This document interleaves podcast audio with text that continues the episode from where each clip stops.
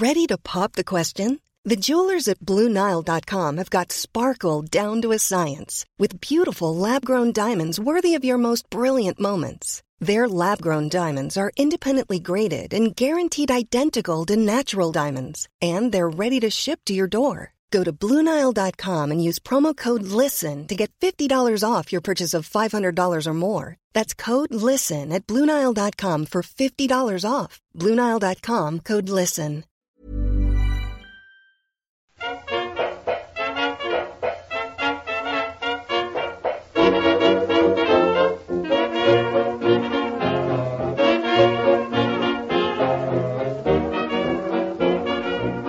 Muy buenas, amigas y amigos. Bienvenidas y bienvenidos una semana más al podcast Reload, programa sobre videojuegos que hacemos desde anightgames.com.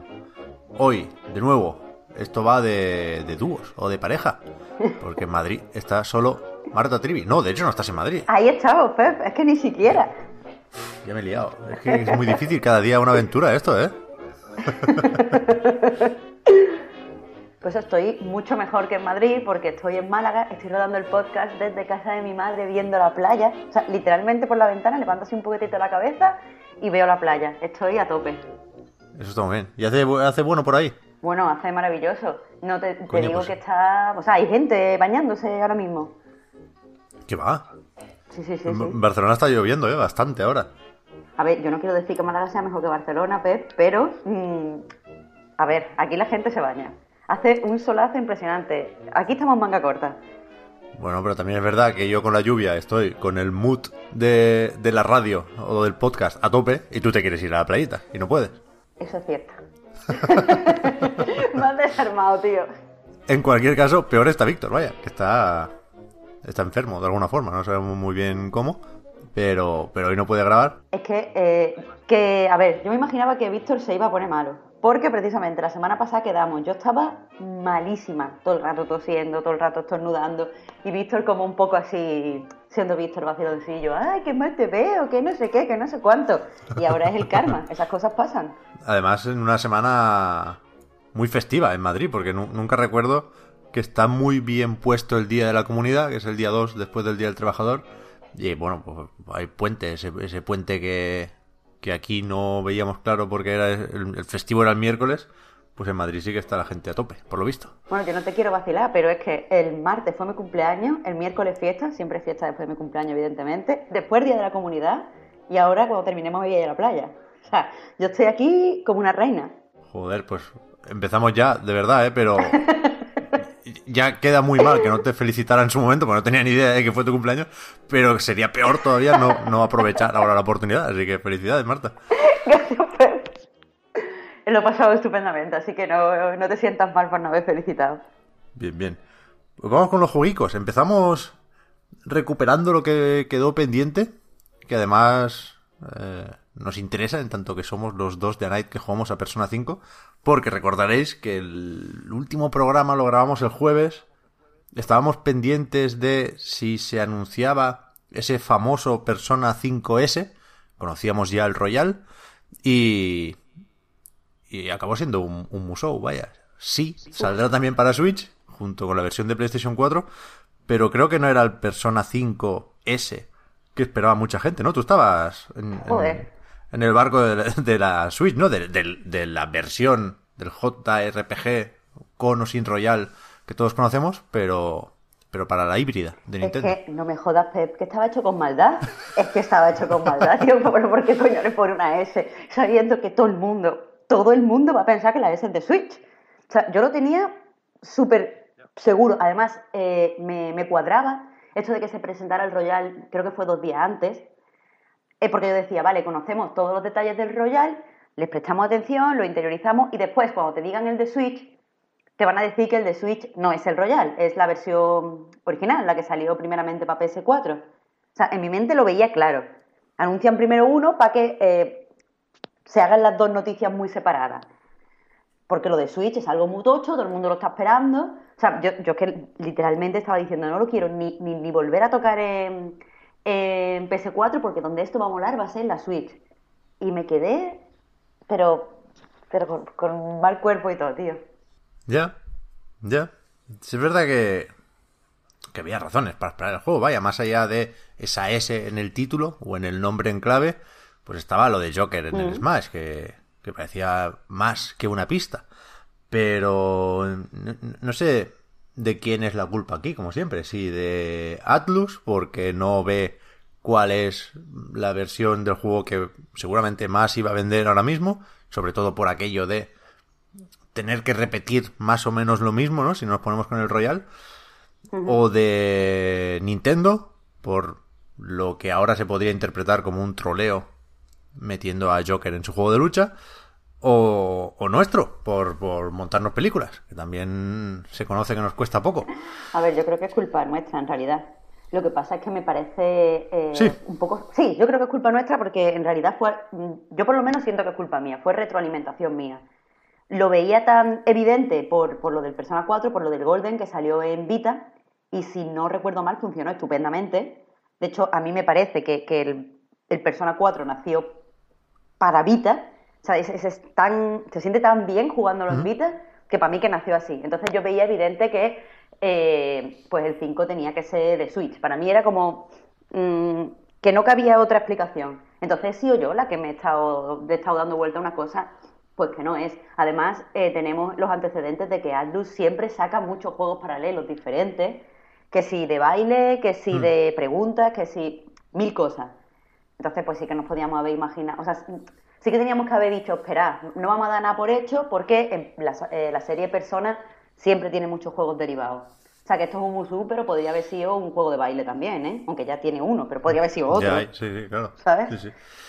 Ya, había mucha gente también que decía que, que esto funciona así, ¿no? Que los personas son para plataformas de Sony y los Shin Megami Tensei, que nos deben todavía uno para Switch, eh, son los que caen en consolas de Nintendo.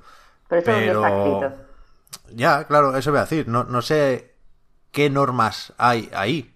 Para empezar, eso. ¿Hasta qué punto Persona 5, el, el insisto, el RPG, el, el bueno, el que conocemos y queremos todos, está atado a PlayStation? ¿Qué, qué contrato tiene Atlus con Sony? Yo supongo que ninguno. Entiendo que Sony no pagó ese juego. Claro, claro, que si hubiera algún tipo de exclusividad lo sabríamos. Quiero decir, nos habría enorgullecido Sony de eso, es un juegazo y es preciosísimo, que menos. Si fuera por Sony, no lo habrían sacado en PlayStation 3. Le, le interesaba solo la consola nueva, ¿no? Exacto. Así que a mí me- parece un, un punto más raro de lo normal. Y nos centramos en Switch por, por, la- por las pistas que decía, ¿eh? Por la S y por lo del Smash. Pero entiendo que los del PC estarán igual. Imagínate que lo meten en la Epic Games Store. Luego, luego hablamos de eso. Pero, pero que, que eso, que no que no tiene sentido que no crezca más Persona 5 con, con lo que gusta a la gente y sobre todo eso, que iba a decir, vale, los anteriores estaban asociados a PlayStation, pero entiendo que la apuesta de Nintendo por Switch y el éxito de Switch, también ha, habido informes esta última semana y van por, lo digo en memoria, 34 millones, algo así, vendidas, que, que va muy bien a Switch, no descubrimos nada, que eso debería servir para cambiar algunas de esas reglas no escritas, ¿no? No lo entiendo, sobre todo cuando parece que Atlus quiere abrirse mucho más de lo que se, se ha abierto antes. Con esto me refiero Claro. ya no a, a la saga Persona, pero por ejemplo a los catering que han salido ahora en PC, después el catering Full Body que también saldrá. Quiero decir, están alejándose de la forma de actuar que han tenido hasta ahora. Sí, sí. La verdad es que es- esto para mí fue lo más anticlimático que pasó esa semana. Yo ya tenía la pero vamos, a tope preparada. La tenía ya, vamos, precargada. para poder darle 8 horas al Persona Switch, que no existe. A ver, no sé, no sé si todavía puede salir, si lo van a meter en algún direct. La esperanza es lo último que se pierde, pero si lo hacen, esto lo decía yo hace poco también. Si lo hacen van tarde, porque Claro. el, el chasco se lo ha llevado ya todo el mundo. Y precisamente por eso yo si tengo que buscar culpables, que suena muy grave, ¿eh? no, no pasa nada, es un juego que existe y no sale en otra plataforma. Bueno, vale. Pero si, si tuviera que criticar la forma de hacer las cosas de alguien, sería la de Nintendo, ¿eh? Que sí. Yo, Recordemos, yo a. Nintendo le veo el menos, el menos culpable aquí. Pero es que ahora no, no recuerdo cómo es. Creo que se sabe más o menos cómo funciona o cómo ha funcionado eh, el proceso de selección de luchadores para el pase de temporada del Smash, ¿no? Me suena que, que Nintendo le pasó a Sakurai una lista de candidatos y de ahí él escogió cinco, me temo que son. Y, y bueno, decidieron pillar al Joker teniendo el apoyo, que ya sé que no es 100% necesario que haya salido un juego en una plataforma de Nintendo y todo eso, pero la excusa que usan algunos es es que sale el, el, el Persona. ¿Cómo es? Q2? ¿O el Labyrinth Q2 ese? Para 3DS. Es, eso no vale, ese no es el Joker que han metido en el, en el Smash. Y. No, de hecho, el Joker del Smash, recordemos que es el del R. O sea, es el del Royal. Es verdad que tiene el gancho. Por el arpón y todo. ¿eh? O sea, Uf, sí, el- el gancho este, ¿cómo se llame? Deep Eh, lo ¿eh? del Es verdad. Por eso te digo, tío, que es que encima esa excusa es una excusa de mierda. Pero sobre todo para mí lo determinante es que fue el anuncio que cerró la última edición de los Game Awards. Sí. O sea, se presentó como Megatón. Y en cierto modo lo es, porque mola tener al Joker en el Smash, no, no digo yo que no, pero se queda cojo sin, sin, sin lo otro. Sí, pero es que eso, al fin y al cabo, Nintendo mm, ah, como que puso mucho, muchos huevos en la cesta del Smash. Quiero decir, es verdad que eso alimenta la esperanza y que todos nos pusimos a especular por eso, pero no creo que Nintendo sea, entre mil millones de comillas, culpable, porque, eh, ya te digo, en ese momento que estaba ultra mega centrado de hacer todo, absolutamente todo, sobre el Smash. ¿Cuántos direct exclusivos del Smash nos comimos? Así sí, no, no, si, si nos centramos en el Smash, cero quejas. De hecho, plan perfecto, el juego de lucha más vendido de la historia ya, 13 millones de copias llevan. Claro, es una entonces barbaridad. ellos lo pusieron como megatón en lo de la presentación del Joker porque al fin y al cabo es eh, a otro grupo de fans a los que está llamando al juego. O sea, fans tradicionales sí, de Nintendo, venía este juego, fans de las japonesadas, venía este juego, fans, ¿sabes? Yo lo entiendo, ¿eh? Lo entiendo. Como estrategia para vender Smash, insisto, cero quejas. Pero yo creo que eso nos da derecho a hablar de troleo. O sea, meter al Joker sin tener asegurado el Persona 5 es troleo. Se ponga el Furukawa como se ponga. Meterlo con el arpón, tío. Es que de verdad. Que es que yo, vi- o sea, en los foros de personas, eh, la gente estaba súper, súper rayada con, el, con el gancho este, ¿eh? O sea, quiero decir, mm, que, que es, es verdad que eso también ha podido ayudar a, a pensar que había una versión específica de Persona 5 para Switch. Claro. En fin, ya no, no le demos más vueltas. Si llega la sorpresita, pues la, la celebraremos cuando toque. Pero de momento, ya digo, está el, Scramble este que ya le tenemos, lo tratamos con un desprecio brutal, el pobre que, que no ha hecho nada todavía. vaya, tío. Ni siquiera decimos nunca el, el título entero, que es Persona 5 Scramble de Phantom Strikers. Y para, quiero decir, que es un musou y ya sabemos que esto va de darle al mismo botón hasta que se rompe. Pero, por lo menos, parece que respeta la estética de persona y si, si te obligan a jugar a un musou a punta de pistola, yo ahora, ahora mismo elegiría este. Hombre, sí, porque están guay los personajes de persona, pero yo qué sé. Yo, la pregunta ahora es, Pep, ¿te han troleado tanto como para que cuando salga, si sale, el Persona 5 de Switch, no lo juegues? Es que estoy como un poquillo enfadada, ¿sabes? No, no, no quiero ser rencoroso, no. O sea, yo ahora, yo ahora estoy en, en la posición de el Persona 5 Royal en Play 4 no lo voy a Yo jugar. tampoco. Y porque no la de horas que hay que echarle para ver las poquitas novedades que trae no, no, no me salen los números. Y me jode porque en, en, en, un, en una realidad alternativa podría jugarlo a 4K y, y, joder, tiene que ser para verlo. Pero sin la excusa de la Switch ya he dicho alguna vez que no, no voy a repetir con Persona 5. Si sale y es el Royal, me lo pienso. Hostia, no, lo de tener un cartuchico del Persona ahí con una carátula guay. Igual sí, ¿eh? Sí, yo- Sin prisa, sin prisa, pero está, sí, yo creo que sí caería, sí. estamos entonces en la misma página. Es que ten en cuenta, eh, Pep, las mamorrillas del Persona en la Switch, eh, el, el hecho de poder parar cuando queramos, de jugar y, yo qué sé, cinco segundillos y pararlo, eso ayuda mucho a los, en los juegos tan largos, creo yo, al menos. Yo eso, estoy... Sí, sí. O sea, comparando mi, mi experiencia con el Golden, estoy, no sé, un poquillo enfadada, pero con ganas de, de que se anuncie. Y yo es que no teníamos que haber hablado de esta noticia. Estoy ahora nerviosa, otra vez. Imagínate estar en el metro Y ver una de esas pantallas de carga, de la transición con, con las siluetas de la gente en el metro, eso ahí te, te, Te vuela te la sientes uno con el juego. Te vuela claro. la cabeza, tío. Más noticias, va. Eh, lo de Epic, por ejemplo, podemos comentar, Bueno, bueno. que lo hemos mencionado ya. Ha comprado Psionics, que son los responsables del Rocket League. Di, perdona, Marta. no, te iba a decir sobre Epic, que has visto, o sea, ¿tú tienes Telegram? No. Joder, es ¿Qué que hay, hay un... Víctor, Víctor lo conoce, eh, hay una, un sticker de un gato que se llama Blini, que tiene así como, que sale el gato así con una navajilla con cara de malo, pues Epic es así ahora. Y ellos están, están agresivos. Sí, eso iba a decir yo, ¿eh? Yo le noto un plus de agresividad, como un, como un rencor, como si tuviera cuentas pendientes con Valve. Lo voy, lo voy a dejar ahí y no sé absolutamente nada, ¿eh? Pero le veo un resquemor al Team Sweeney que no es normal. Es que no, no lo entiendo. O sea, tú sabes que yo al principio defendía eh, la tienda Epic. Creía que iba a ser un movimiento que, que iba como a darnos más libertad a los jugadores.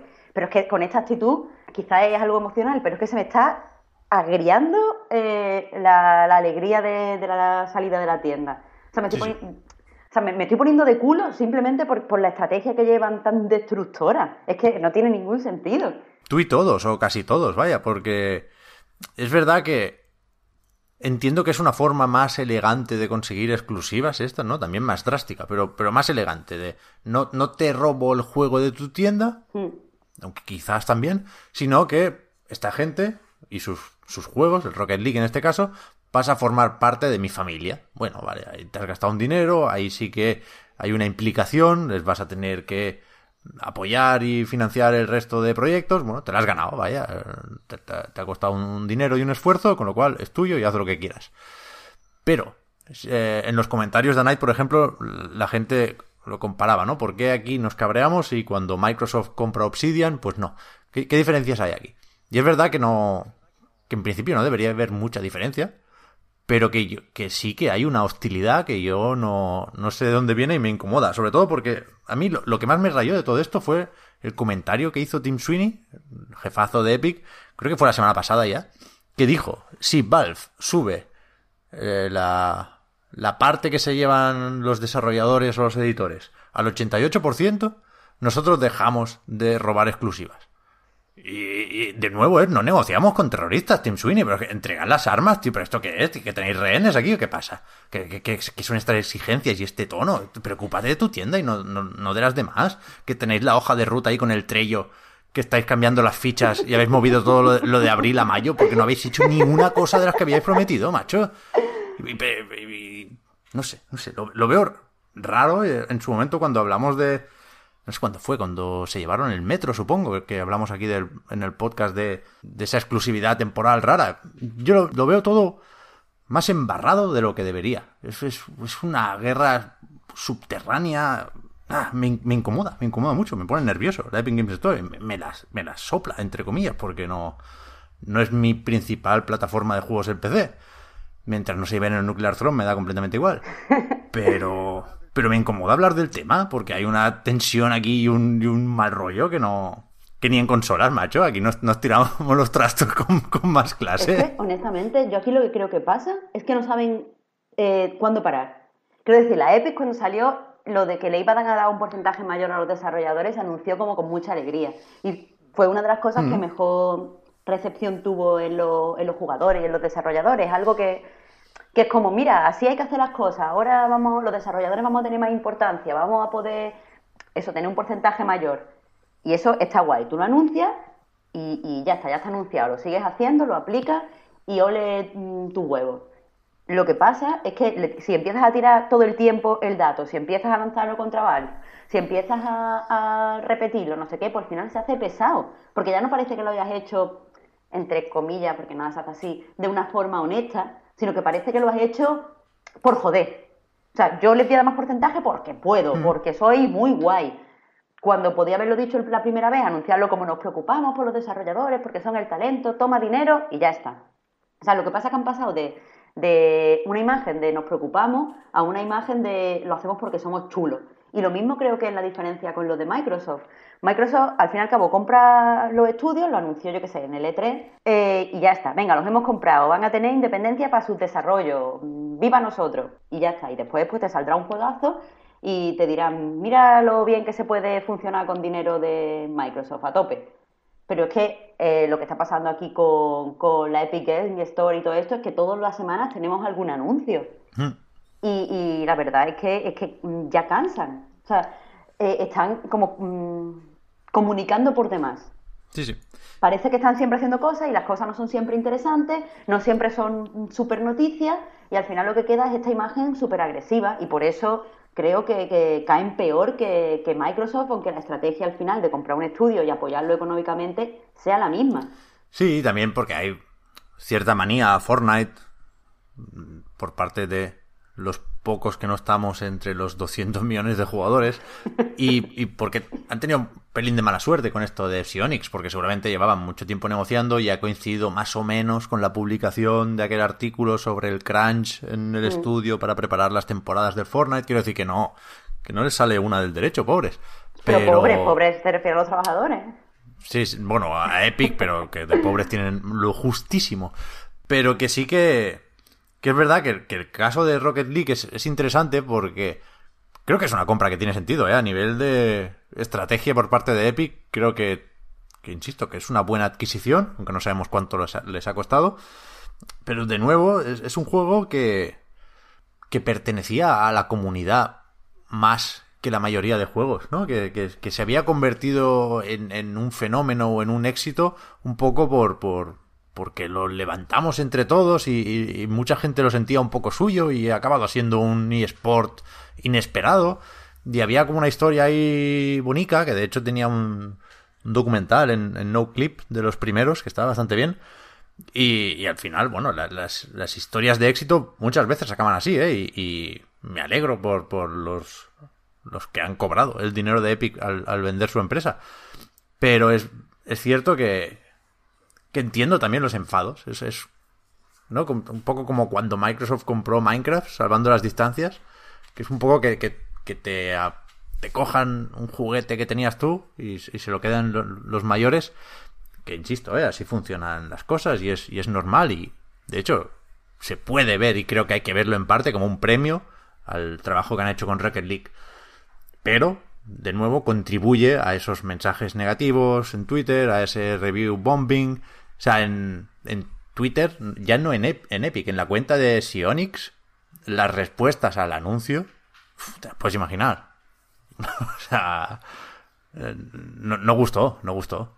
Y me está llamando la atención, Pep, no lo había pensado hasta que te he escuchado eh, ahora describiendo en tus propias palabras el Rocket League, pero si te fijas un poco, el anti-Fortnite. Entonces eso hace la compra aún más inteligente. O sea, tienes, tienes un juego que has hecho enorme mm, gigante y un evento a base de meterle mucha pasta en publicidad y en gente que lo juega y tal, y después compra otro juego que su éxito ha tenido caminos totalmente diferentes. O sea, está guay que, que quieras tener los hmm. dos juegos, es inteligente. Sí. No, no, no, lo hemos comentado al principio, pero aquí lo, lo que está por ver es qué pasa con la versión de hmm. Steam. Porque la nota de prensa de Epic daba a entender claramente que iban a sacar el juego de Steam, porque decían, en algún momento de este año lo publicaremos en la Epic Games Store. Hasta ese momento se podrá seguir adquiriendo en Steam y a partir de ese momento seguirá actualizándose la versión de Steam. Con lo cual hay un momento clave que es pasa de Steam a Epic Games Store. Pero después dijeron que no, que ellos no habían dicho eso y, y que ya lo veremos, ni confirmo ni desmiento. Tiene toda la pinta de que lo van a sacar a no ser que, salga la gente con las antorchas. Pero efectivamente hace un tiempecillo ya que salió Rocket League y, decía yo que, su trabajo ya lo ha hecho. 10 millones de copias vendidas, 57 millones de usuarios registrados, porque lo dieron con el Plus, porque ha estado con fines de semana gratuitos en otras plataformas. Eh, pero vamos, parece que no le puede sacar mucho más dinero a este Rocket League Epic. O, o sí, porque yo, yo me esperaba que esto fuera una jugada de cara a la secuela, pero mucha gente me decía que no, que, con los micropagos igual ya, y con las actualizaciones y demás de, de, de este primer Rocket League, ya les saldrá cuenta. Yo creo que veremos secuela, ¿eh? Prontito. No sé. Ni idea. Pero tú, tú, o sea, tú lo que esperas es que lo, lo que pongan en la Epic y como que la secuela salga el año que viene, por ejemplo. O sea, tú estás hablando de ese tipo de tiempos. Sí, o el otro, no, no, no tanta prisa, ¿eh? Pero, pero sí, sí, sí. Va, va, ni idea. Que, que la Epic Games Store pueda llegar a ser incluso un launcher del Rocket League 2, igual que es ahora, sobre todo, un launcher del Fortnite. Pero ya veremos, ¿eh? También es verdad que, que se puede actualizar y que habrá que ver qué pasa con ya no la versión de PC en otras tiendas digitales, sino con las versiones de consolas. Rocket League ha vendido muchísimo en Steam, pero también ha vendido en PlayStation 4, en Xbox y, y más tarde en Switch. Así que, que supongo que la idea es mantener eso. Claro, Epic no, no compite con, con nadie más en, en, las consolas. Entiendo que le interesa que sea multiplataforma. Acabamos con Borderlands 3, Marta. No, no, no, no, no. Acabamos hablando de la peli de Sonic. O sea, si quieres, verdad, hablamos de Borderlands, pero, pero lo de Sony aquí hay que tratarlo, Pep, no puedes escapar. No me acordaba, es verdad, es verdad. Pero creo que Víctor no nos perdonaría que nos saltásemos la última polémica protagonizada por Randy Pitchford, porque eh, se presentó en Los Ángeles Borderlands 3, que ya lo habíamos visto, tenía su tráiler y demás, pero ahora han hecho el gameplay reveal, que, que fue bastante completito, de hecho, sí. primero hicieron una presentación que está publicada en el canal de YouTube de Borderlands o convenientemente embebida en anightgames.com y estuvieron Randy con, con Paul Sage, el director creativo del juego, enseñando casi una hora de partida, con lo cual las novedades se pueden ver ahí claramente. Me gustó más de lo que esperaba el gameplay porque tiene más de interacción con el entorno de lo que yo me imaginé. Me recordó a Bulletstorm en algún momento, que, que ya puede ser, porque ellos editaron la versión remasterizada, con lo cual lo jugaron y se empaparon un poco de eso. Hay un momento que me gustó mucho, que dispararon un tanque de combustible, se ve el chorro de aceite que cae en el suelo y, lo incendian ahí. Eso es una chorrada, pero, pero está guay. Y total, que, tiene buena pinta el Borderlands, pero acabó la cosa con un tono ahí, se, se les jodió la fiesta al final, porque Randy Pitchford dijo que aquí no habrá, a ver, lo, lo, voy, lo voy a citar, no haremos nada de esa basura free to play, no habrá microtransacciones, dijo. Y, eh, pues en esa misma presentación, algún representante de 2K dijo que, como, o de una forma similar a lo que sucedía en Borderlands 2, sí se podrá pagar por algunos skins o algunos accesorios, no por armas ni nada que afecte las estadísticas, no, no, no, habrá nada sospechoso de ser pay to win, pero sí que se podrá pagar poco por cosas poco importantes, con lo cual yo creo que está claro que son micropagos, ¿no? Entonces, en Game Informer... Sí, sí, claro, en Game Informer se, se, se hicieron eco, como muchos otros lados, de, de esa contradicción y el, el Randy se, se chaló empezó a escribir en Twitter que no sé por qué queréis joderme la vida, que no sé qué, que me llamáis mentiroso. Y. Y nada, una de estas discusiones feas en Twitter que no. que no creo que lleven a ningún lado y, y que creo que tenía una, una solución o una resolución muy sencilla, que es que estoy convencido de que quien escribió el guion, porque parece evidente que Randy estaba leyendo en ese momento, confundió, se, se equivocó, y en, en, vez de cajas de loot, que es lo que no tiene y lo que hay que vender que no tiene, porque creo que es positivo que no lo tenga. De hecho, aquí cuando hicimos el crossover con Anti-Hype, empezamos a fantasear con las cajas de loot de Borderlands que no veas. Todos dábamos por hecho que las tendría. Y, y eso, al, al, escribir, confundió cajas de loot con microtransacciones. Y se dice eso y no pasa nada. Sí, sí, claro. disculpad, quería decir cajas de loot, no tendrá cajas de loot.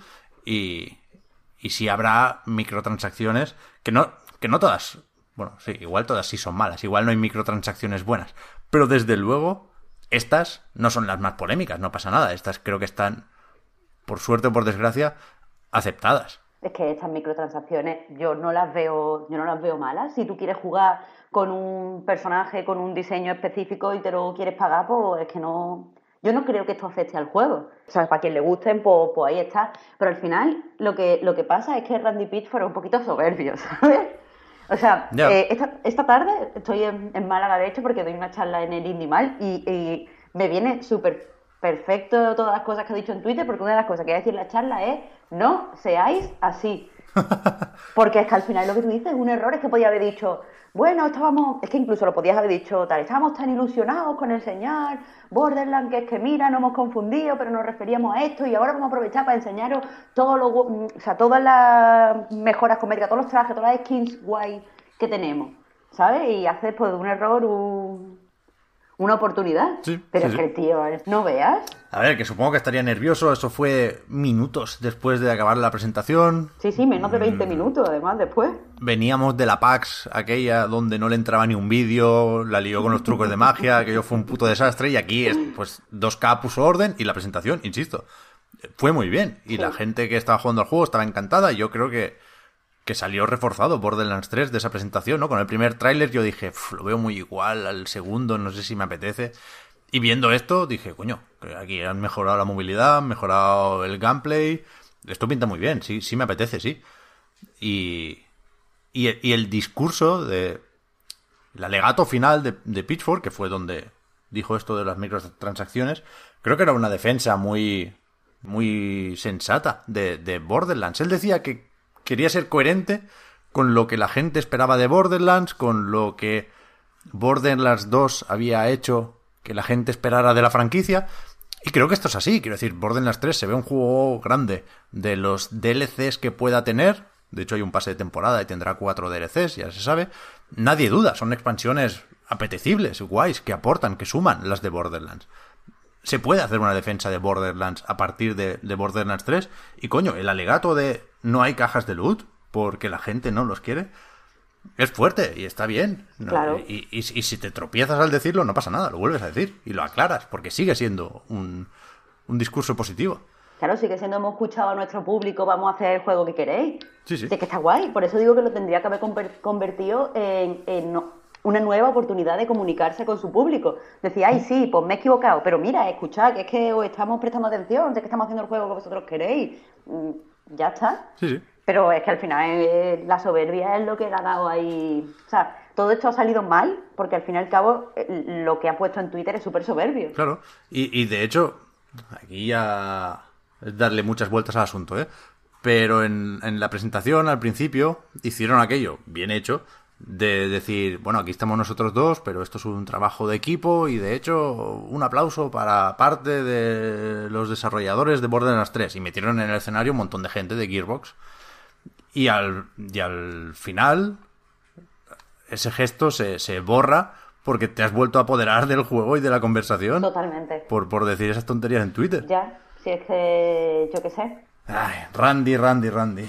Es que a vosotros os hace gracia, a vosotros os gusta en el Supongo fondo. que también le queremos por, por claro, eso. un poco, claro, claro, es que es así. Sí, claro, claro. Es que estás como, qué bonito que reivindica a los trabajadores, pero a ti te gusta, Pep. La salsilla del pueblo que a ti te da la vida. Claro, a ver, fuera máscaras, que además daban como unas máscaras de estas de pantilocos de, de Pandora Sí. y en la oficina hay, hay alguna. Fuera máscaras, me la quito. Probablemente Randy estaba borracho perdido en ese momento porque había vuelto al camerino, la presentación había ido bien y lo celebró como lo celebraríamos todos. Y, y, y- y a alguien se le olvidó quitarle el móvil. Claro, claro, Bueno, entró, sé, hizo tres flexiones, se bebió como dos cervezas y a morro y dijo, venga, venga, el móvil, traédmelo. Claro, claro. Vamos, desde luego fue así. Traedme las pre-orders. Jodido. Si es que, Pero bueno. Yo tengo ganas, ¿eh? 13 de septiembre, ya digo, a mí la, la presentación me convenció. Estoy a tope. ¿no te dio la sensación? Esto ya pregunta ya sobre Borderlands dejando a, a la- de lado al Randy Pitchford. ¿Que no es tan rolero este Borderlands 3? No lo sé, es que yo nunca. Nunca he prestado mucha atención a la. a la progresión de los personajes, que creo que es donde está mm, la mayor parte de ese componente rolero, Claro. ¿no? Me fijo menos en, en la. O sea, creo que tienen menos peso las estadísticas de las armas, porque hay tantas que eh, eso es tirar dados. Y, y creo que sí que. el- Pues eso, el definir tu personaje, la build, no me salía, la haces con las habilidades. Y yo a eso nunca le presto atención. Yo cuando tengo que elegir entre dos cosas, ¿sabes? De mejorar el ratio de fuego un 15% o mejorar la recarga a un 23%, a puto voleo siempre. No, o sea, no me bloqueo ahí.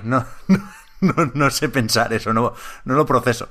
A no ser que sea como una habilidad muy concreta de cuando disparas a la cabeza recuperas vida, que es la última que he desbloqueado en el Days Gone. Eso sí. Pero cuando son números, me vuelvo loco. En plan, no, no, no, no, me da igual. Izquierda. Y no, no lo pienso. No, nunca me creo la build en serio.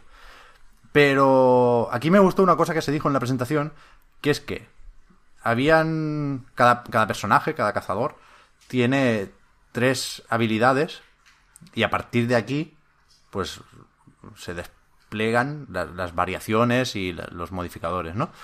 Y dijeron que, que esas tres opciones para cada personaje las habían diseñado teniendo en cuenta la posibilidad de que varias personas del mismo grupo, de los cuatro que pueden jugar en cooperativo, pudieran escoger al mismo personaje y fueran lo bastante distintos al seleccionar distintas habilidades y distintos modificadores como para que las dinámicas de juego en equipo tuviesen sentido, ¿no? Que no que no por ir con dos médicos se quedara coja una parte de yo qué sé, del ataque o de la defensa, ¿sabes?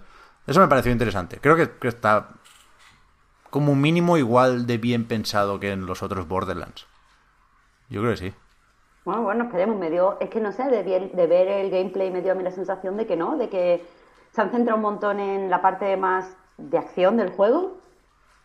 Hmm. Y no vi, no vi el interés para lo que nos gusta el roleo. Pero bueno, os veo a todos tan a tope que no me meto con nada. Ya, yo creo que es una cuestión de que ahí es donde están las novedades, ¿no? Que en los tiroteos es donde han tenido más margen de mejora y lo demás al final es ir a un pueblo, escuchar las cuatro bromas que te hacen los tenderos y, de vuelta a los tiros. Mm. Yo creo que ahí tienen poquito que mejorar y que lo van a hacer como siempre. De hecho, el santuario este, que ahora es una nave porque vas moviéndote por distintos planetas, es como un Greater Hits. Están ahí todos los, los tenderos y los personajes de Borderlands. Está guay, tiene un punto. Está siempre en la frontera, ¿no? De, de lo. de lo trasnochado. Pero a mí me apetece, a mí me apetece. Bueno, pues 13 de septiembre, como has dicho antes. En la, Epic Games Store, ¿eh? Que yo creo que, hay gente a quien se le había olvidado, ¿eh? Que estaba viendo el gameplay a tope y cuando sale el, el logo de la Epic Games Store dijo, me cago, no me acordaba. Pero bueno, aquí lo jugaremos en consolas, me parece. Ha llegado el momento de hablar de Sonic ha llegado el momento, no te puedes escapar, Pep. Has visto que, o sea, cuando salió el tráiler, os vi a Víctor y a ti demasiado contentos. O sea, demasiado contentos. Y no sé si es que soy ciego o, si os habéis golpeado la cabeza, pero entre la nariz y, las proporciones y la boca del Sony, no, no, no comprendo de dónde viene esa alegría. Ahora dicen que, que ha sido tan mala la recepción que, van a cambiar el muñeco y la peña lo que está diciendo es que esto es eh, crunch para los animadores. Los enemigos del arte y la libertad de expresión otra vez. Yo no quiero que, no quiero que lo cambien. iba a decir, le cogí cariño, no, no, tanto, pero, pero sí que es, la verdad que el tráiler es lo que me esperaba de esta película. Es que no, no quiero sonar yo como el que menosprecia a Sonic, pero la verdad es que creo que la mascota de Sega en 2019 es algo parecido a esto. Pero algo parecido a que a un tío que se disfraza de Sonic para pedir dinero a un sol. Por Dios, que está horrible. El diseño, le decía coña, el diseño se puede mejorar un poco, no te digo yo que no, lo de, lo de los dientes también me impactó a mí. Pero, pero en general, no lo veo mal. Es una película que no va a estar nominada a los Oscars, entiendo, pero yo qué sé, yo, creo que de ahí podemos sacar unas risas. No. Pero es que, es que no, está preparado para las risas, Pep, que la música que suena en el tráiler es Gangsta Paradise. Bueno, yo qué sé. Pero que, están intentando... ¿Qué, es esto? Pero es que hay que hacer... Hay, que repasar la trayectoria un poco, ¿eh? Que, que ahora con el Sonic Manía estábamos muy a tope, pero... Pero que antes estuvo el Sonic Forces, ¿eh? Y en su época los Sonic Adventure nos, nos gustaron mucho porque estábamos con el con el rollito de la Dreamcast y éramos macarrillas a esa edad, pero hostia, son juegos que son durillos ahora, ¿eh? De ponerse. No, no, no quiero volver a usar lo de Pucci, me ha dejado de gustar ese, ese calificativo, pero ya nos entendemos, ¿eh? No sé, yo no creo, sinceramente no creo que se pueda hacer otro tipo de película de Sonic. Se puede meter a otro diseño del personaje, vale, lo van a hacer. Pero yo no, no creo que se pudiera hacer otra cosa. No estoy de acuerdo. Ahora mismo con esto. No estoy de acuerdo. Yo creo que, que, que tendrían que haber abra- abrazado el mamarrachismo, Pep. Haber hecho una peli de niños de los 90 con pantalones anchos, con gorras para atrás y haber metido al Sony como el más chulo del barrio. Otra vez Stranger Things, y no, que fue- no. Sí, sí, pero, pero mamarracho. No Stranger Things tomándose en serio como Stranger Things. Mamarracho, con una escena en la que juegan al baloncesto y el Sony le gana. Y yo qué sé, y mete al Fidodido, yo qué sé, ya, ya te, yo qué sé, te vas a lo máximo. Pero es que intentar hacer como si fuera algo serio. Y es el puto Sony. mm, Es que no, no sé. Ya, pero a lo mejor sí que, que tendría sentido y que lo reventaba en taquilla, ¿eh? Pero yo no... Eso es justo lo que no esperaba. Una película para los chavales que en los 90, a principios de los 90, crecimos con Sonic. Esperar esa película en 2019 me parece no- ninguna locura porque, porque, insisto, lo retro vende y lo vamos a ver muy pronto con la Mega Drive Mini, ¿eh? Pero sí un poco difícil, o sea, no, no es lo que toca. y Es una película que, ha- que se han pasado entre varias productoras de cine, que ha dado sus vueltas, que no, que no encontraba nunca el momento. Y si sale ahora, justo el año en el que no hay juegos de Sonic, que lo que está más cerca es uno de carreras que se le está haciendo poquito caso, que venimos del Forces, insisto, que venimos del 2006. Quiero decir, me- mezclar Sonic con humanos no suele salir bien. Alguien me dirá que los dibujillos últimos, los, los de Sonic X, creo que se llamaba, no estaban mal, y es verdad, no estaban mal.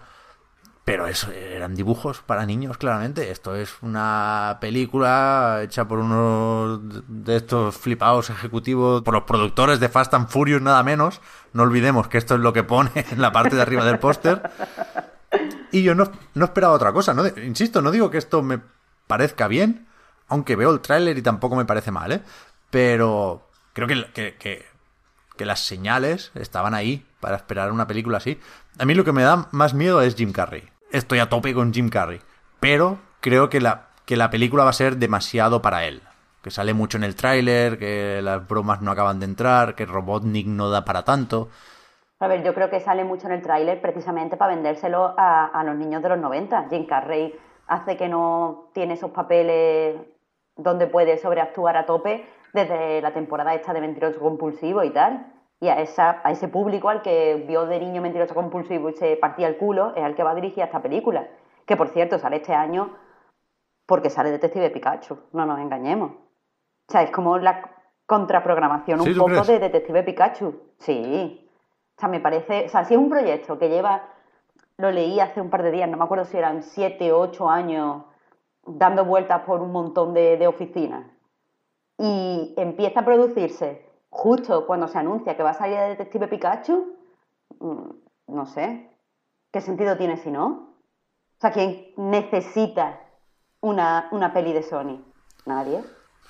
Ya, pero es que la comparación con, con la situación de Pokémon es odiosa, pero sí que es verdad que, que, que va a pasar lo, lo de siempre, por desgracia, que se va a comparar con Detective Pikachu inevitablemente y va a salir perdiendo.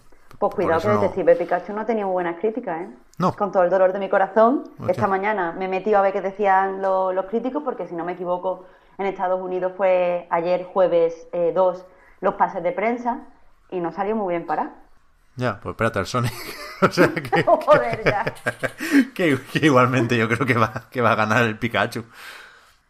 Yo, ya digo, yo quiero calmar los ánimos porque. Porque me jode a mí el primero que no esté en mejor posición Sonic, ¿eh?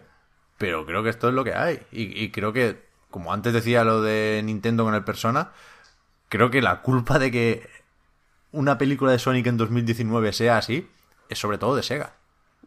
¿Tú crees que es sobre todo de Sega, no es de, de unos ejecutivos que han dicho, uh, que va a salir eh, Pikachu, vamos a hacer dinero con mascotas de videojuegos, dale, dale, dale? Yo es que me cuesta creer que, que Sega tenga, haya tenido mucho que ver en, bueno, en lo que vimos en el tráiler, ¿no?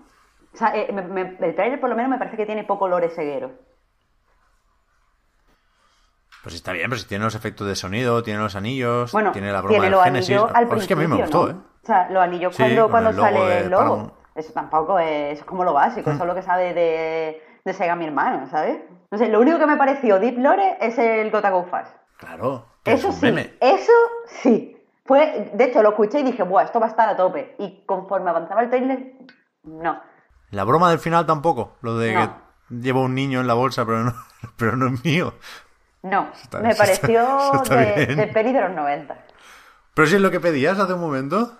Pero de peli de los 90 mal. Yo pedía Ah, vale. peli de 90 mamarracha. O sea, yo lo que quería era que todo fuera tan falsamente noventero y, y mamarracho que fuera como el anti eh, el anti Stranger Things. O sea, ya te digo, mm, tíos así con los pantalones demasiado anchos y no sé qué. Sigue lloviendo aquí, pero en mi cabeza se ha abierto el cielo, se han apartado las nubes y lo he visto claro y tengo que darte la razón. La película de Sonic debería ser Space Jam. Total, ahí le has dado. No, no se Sí, había perdón. ocurrido, pero debería ser Space Jam. Claro que sí, encima deberían haberle Totalmente. puesto una de estas premisas súper, súper ultramanidas de, ¡buah! Estamos jugando al videojuego y somos muy fan y nos absorbe el videojuego. Eso está muy manío. Pero precisamente por lo manío y lo mamarracho, verlo en el 2019 nos hubiera sorprendido. Si es que debería haber sido así. Y coger a un montón de, de actores de los 90 y, y hacerlo hacer parodia de lo que eran en los 90. Y nos reímos todos, pero es que aquí hay, yo que sé, un policía que encima es James Marsden. ¿Quién quiere ver a James Marsden? ¿Nadie se acuerda de él? Yo qué sé. Pues como Sonic. ¿Es que es eso? Desde luego, eso es así. Es que ya digo que, el- que lo último que, que ha hecho, si fuera un actor, ¿no? Es el Sonic Manía, que se lo han encargado a tres fans de por ahí, no sé si es australiano el Christian Whitehead o qué, pero que, que estamos en la B, como decía Altano Passman, y que insisto, a mí me jode, yo de pequeño siempre recuerdo eso. Yo tenía una alfombra de Sonic, ya no pegatinas, ni peluches, ni pins, por supuesto, pero es que además tenía una alfombra. Y ahora, pues, pues me, me- me rindo ante la evidencia y la dura realidad. Y a partir de aquí, abrazar el meme, si es que es lo que nos queda. Po- espero que en la peli se abrace más el meme. O sea, que, que la escena esa del Go to Go Fast sea definitoria del tono de la película. Pero yo ahora mismo creo que no.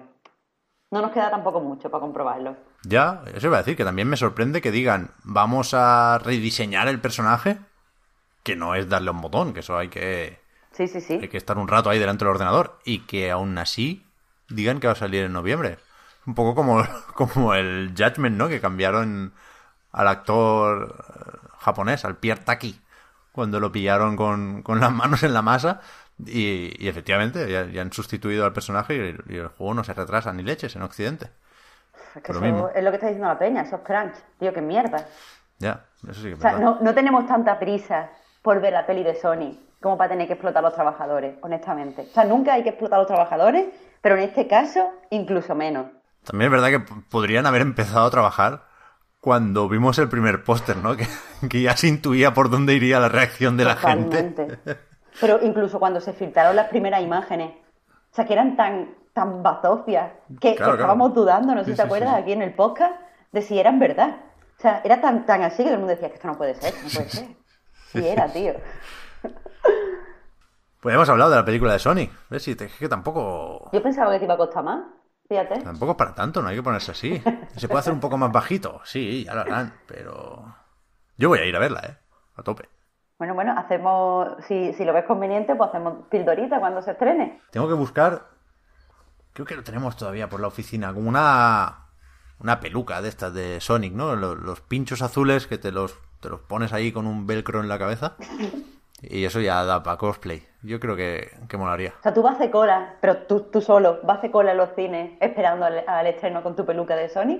Yo podría, vaya. Sí, sí, sí, sí. Sega tiene ahí un, un- una acción viral en ciernes. Yo, yo me presto a lo que sea. Tú, tú solo, súper contento. Y eso, pues la verdad es que es una buena acción publicitaria. Sega apunta. Ahí durmiendo en el suelo en, en mi alfombra de Sonic, que no sé dónde está, ¿eh? Ahora voy a llamar a mi madre y voy a preguntar si sabe dónde está.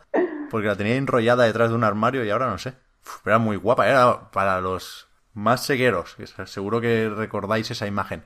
Era la típica con el Sonic, digamos, de Mega Drive, creo recordar que con el dedo levantado, apoyado en una, en una jukebox. Era un dibujín mítico de la época. Tenía una alfombra, pero buena, buena. Joder, ven. Que, que eso, yo tenía un, un peluche de Sonic, pero no era auténtico, era de la feria. Y eso no, eso no mola, eso no, no lo queremos recuperar. De jueguicos, ¿cómo vamos, Marta? ¿Qué has estado jugando tú estos días? Pues mira, yo eh, he estado jugando esta semana al Steamworld Quest, que es el jueguito este de, de cartas en el mundo de Steamworld. Y la semana pasada estuve con el Yuppie Psycho, que ya está incluso en la web la, la- el análisis, y aparte estuve hablando con, con uno de los desarrolladores y, y bueno, eso, publicamos una pildorita la, la semana pasada, pero vamos, poco más. Como hemos estado de, de fiesta y tal, Yo estaba, claro, ese es el problema cuando, cuando llegamos a los embargos, que yo estaba jugando a Days Gone esta semana, porque me lo compré y, y le he estado dando un, un- un buen rato en realidad, pero es que no tengo mucho más que decir, ya, ya estuvimos con Víctor hablando un buen rato la semana pasada y, y sí, es, es- es cierto lo que, lo que se dijo ahí, vaya, no, no puedo añadir mucho más, ni, ni me apetece porque no creo que sea un juego con el que insistir innecesariamente. Está bien, sin más, está vendiendo, guay, pero pero no, no le voy a dar más vueltas. Así que si, si nos sobra tiempo puedo comentar alguna cosilla de del Labo VR con el Zelda y con el Mario que los probé un rato. Estuve con el Sea of Thieves, pero, pero es que muy muy poquito. Así que dale tú primero, Marta, con, con el SteamWorld, por ejemplo, ¿vale? que es el más reciente. Claro, claro, por eso. Después, si eso comento un poquito del Yuppie para los que no sean Patreon y tal. Pero vamos, empiezo con el Steamworld, que es lo que la gente puede estar pensando si jugar o no. Y pues nada, a mí me, me ha gustado. Bueno, no lo he terminado, me quedan un par de capitulicos, pero porque el juego tampoco es muy largo, es, es- bastante cortito. Y todo lo que llevo hasta ahora me, me ha gustado, me ha gustado mucho. Es un, un juego de, de lucha por turnos en el que eh, se utilizan cartas. Entonces, pues está ambientado en este, en este universo que creo también se llama Steamworld, donde están pues estos mm, roboticos que, salen en todos los juegos del estudio, pero este es como un, juego de rol eh, con una temática así pues como rolera medieval, de esto que tiene pues los héroes, las aldeas que son saqueadas y, todo este tipo de, de lore. El juego, eh, la historia que tiene, pues es bastante simplota. Eh, son unos robotitos de una aldea pequeña que, bueno, eh, esta aldea eh, la, quema un, grupo de, malvados que se llama El Vacío. Y estos pues son chicos jóvenes que admiran a los héroes del pasado, mm, que tienen como muchas ganas de, convertirse ellos mismos en, héroes. O sea, en, este- en el momento en el que se sitúa la historia no hay grandes héroes, pero hay como una especie de héroes que protegen el mundo. Ellos quieren convertirse en eso, pero ahora mismo pues son como unos losers, típicos de rol. Y eh, cuando su, su aldea pues se quema y estos héroes pues son secuestrados, ellos pues se echan la manta a la cabeza y empiezan a, a investigar poco a poco en el camino, entendemos, para convertirse, para convertirse en héroes ellos mismos. Eh, el juego, aunque tenga esta, esta historia sí que muchas veces se hace como muy, muy seriota, muy tal, es un juego de humor. Los eh, robotillos son antihéroes en el mayor sentido de la palabra. Hay una, eh, la, robot que es una paladín, porque claro, cada uno son los arquetipos de, de juego rolero. La que sería la paladín eh, es una tía que solo está pensando en comer y en pegar hostias así como muy inconsciente. El tanque, eh, que me parece, en mi opinión, el personaje más gracioso, es un tío que no tiene ganas de hacer nada, vive con su madre, a él le gusta estar tranquilo, no le gusta nada pelear. Una cosa interesante, que ya lo comentaré cuando las batallas, es que en este juego el tanque es el que también eh, se dedica a la protección de los demás y a restaurar vidas, no solo lo hace el mago, que normalmente se deja eso para más magos y tal. Eh, yo qué sé, ese, ese tipo así, la chica que es la maga, pues una borde, y es- pero a la vez, aunque sea la intelectual, es la que necesita más de esto de aventuras y es la que la más hecha para adelante, la más valiente quizás. Y es ese tipo de tales, están todo el rato haciendo bromas, no son demasiado heroicos, no tienen frases así inspiradoras, pero vamos, entra bien con, lo- con la sencillez de la historia, nos vamos encontrando con más personajes eh, pues algunos con relación de este antiguo héroe a los que admiran, otros villanos que vamos entendiendo más. En cuanto a historia, es todo eso, muy simplote. Pero lo importante es la, batalla. Y sinceramente me ha, gustado mucho. Yo, o sea, mm, en general a mí me gusta el combate por turnos, sé que a mucha gente le aburre, pero a mí el combate de acción muchas veces me hace sentir como que estoy dándole a los botones random. Será porque tengo poca habilidad. Pero en el combate por turnos, pues me gusta cuando da. porque da pie a pensar. Y el combate por turnos del Steam World Quest me ha gustado porque eh, un defecto que veo en los juegos de, combate por turnos es que en los primeros instantes del juego puede vencer fácilmente en cualquier batalla simplemente siendo extremadamente agresivo. Hmm. ¿Sabes? Jugando todo el tiempo a la, a la ofensiva. Sin embargo, aquí desde el principio tienes que cuidar eh, la defensa. Siempre, siempre, siempre. De hecho, eh, no sé si en el capítulo 1 o 2, creo que es en el 2, ya, o sea, son, son como 20 capítulos, creo, 19, que como me quedan todavía un par, no estoy segura, eh, pero vamos, 19 o 20, ¿Mm? hay un, jefe ya, te encuentras el primer jefe. Mm, y los jefes tienen, pues eso, una, una barbaridad de vida. Muchas veces sus ataques no son tan potentes, pero tienen una barbaridad de vida y, por tanto, eh, tienes que cuidar mucho la defensa. Tienes que estar todo el rato combinando cartas mm, defensivas y, si no, no, vas a aguantar el, el, jefe, la, la batalla. Mm. Eso está muy guay. Normalmente los capítulos, los, los juegos de por turnos tienen un jefe que te pega un meneo y te mata. O te pega dos meneos y te mata. Entonces tú tienes que ir a intentar hacer el mayor daño en una sola jugada y así es como haces todos los combates. Así que guay el no tener que hacerlo. Eh, ¿Cómo es el sistema de combate? Básicamente tú juegas con varios héroes, dos, tres, más, es que tampoco quiero spoiler mucho, eh, y cada héroe tiene ocho cartas en el mazo. Las cartas pues te las puedes, seleccionar tú, tú, configuras tus mazos, evidentemente. Y eso, cada, cada héroe pone ocho. Eh, en cada turno tú ves una selección de seis cartas de las que vas a tener que jugar tres. No, perdón, vas a una selección de 8 de las que vas a tener que jugar 3. Esas tres cartas, con las tres cartas que tú vas a jugar, puedes hacer diferentes combos. Los más sencillos son sacar las tres cartas del mismo héroe, que hace que el héroe, eh, según el arma que lleve, haga un ataque especial. Entonces, por ejemplo, al principio, si estás jugando con Copérnica, creo que se llama, la, la maga, que es el personaje que más disfruto yo jugando, pues si haces, por ejemplo, que pegue una hostia con el libro que lleva de magia, que congele y que haga, mm, yo qué sé, fuego, o sea, un ataque de fuego, pues ella extra hace una protección de maná para todos los jugadores. Esos son como los combos más sencillos. Pero conforme tú puedes empezar a fabricar tus propias cartas, porque cada vez que vences a un enemigo te dan como materiales, cada vez que, fabricas tus propias cartas, esas cartas puedes eh, muchas veces hacer que sean más potentes si las combinas con otro héroe. Entonces, por ejemplo, si seleccionas una, carta que has creado tú de la paladín, que lo que hace es, un meneo muy fuerte con la espada dando un salto, no lo sé, eh, y la combinas con una del tanque que eh, pega un puñetazo, eh, ambos hacen que, o sea, la combinación de ambos a lo mejor hace un crítico. Entonces, con eso puedes mejorar un montón las estadísticas del equipo.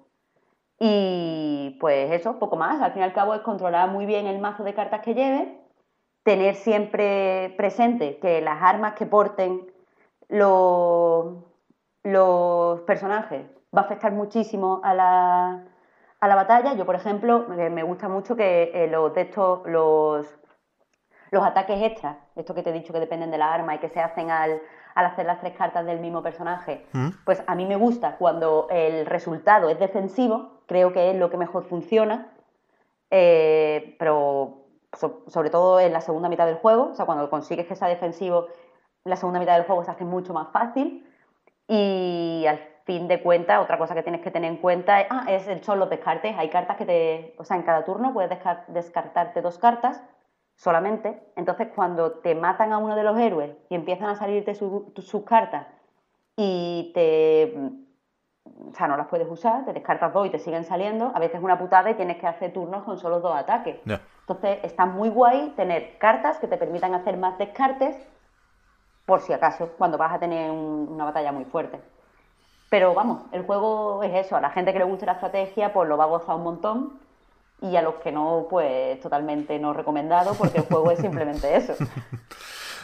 Yo tengo una pregunta aquí, Marta, que es que ¿cómo se consiguen cartas? Porque entiendo que la, la gracia o lo, importante es, o una de las cosas importantes, es llegar preparado al combate, ¿no? Y, y, cómo lo consigues eso cuando no estás en el combate?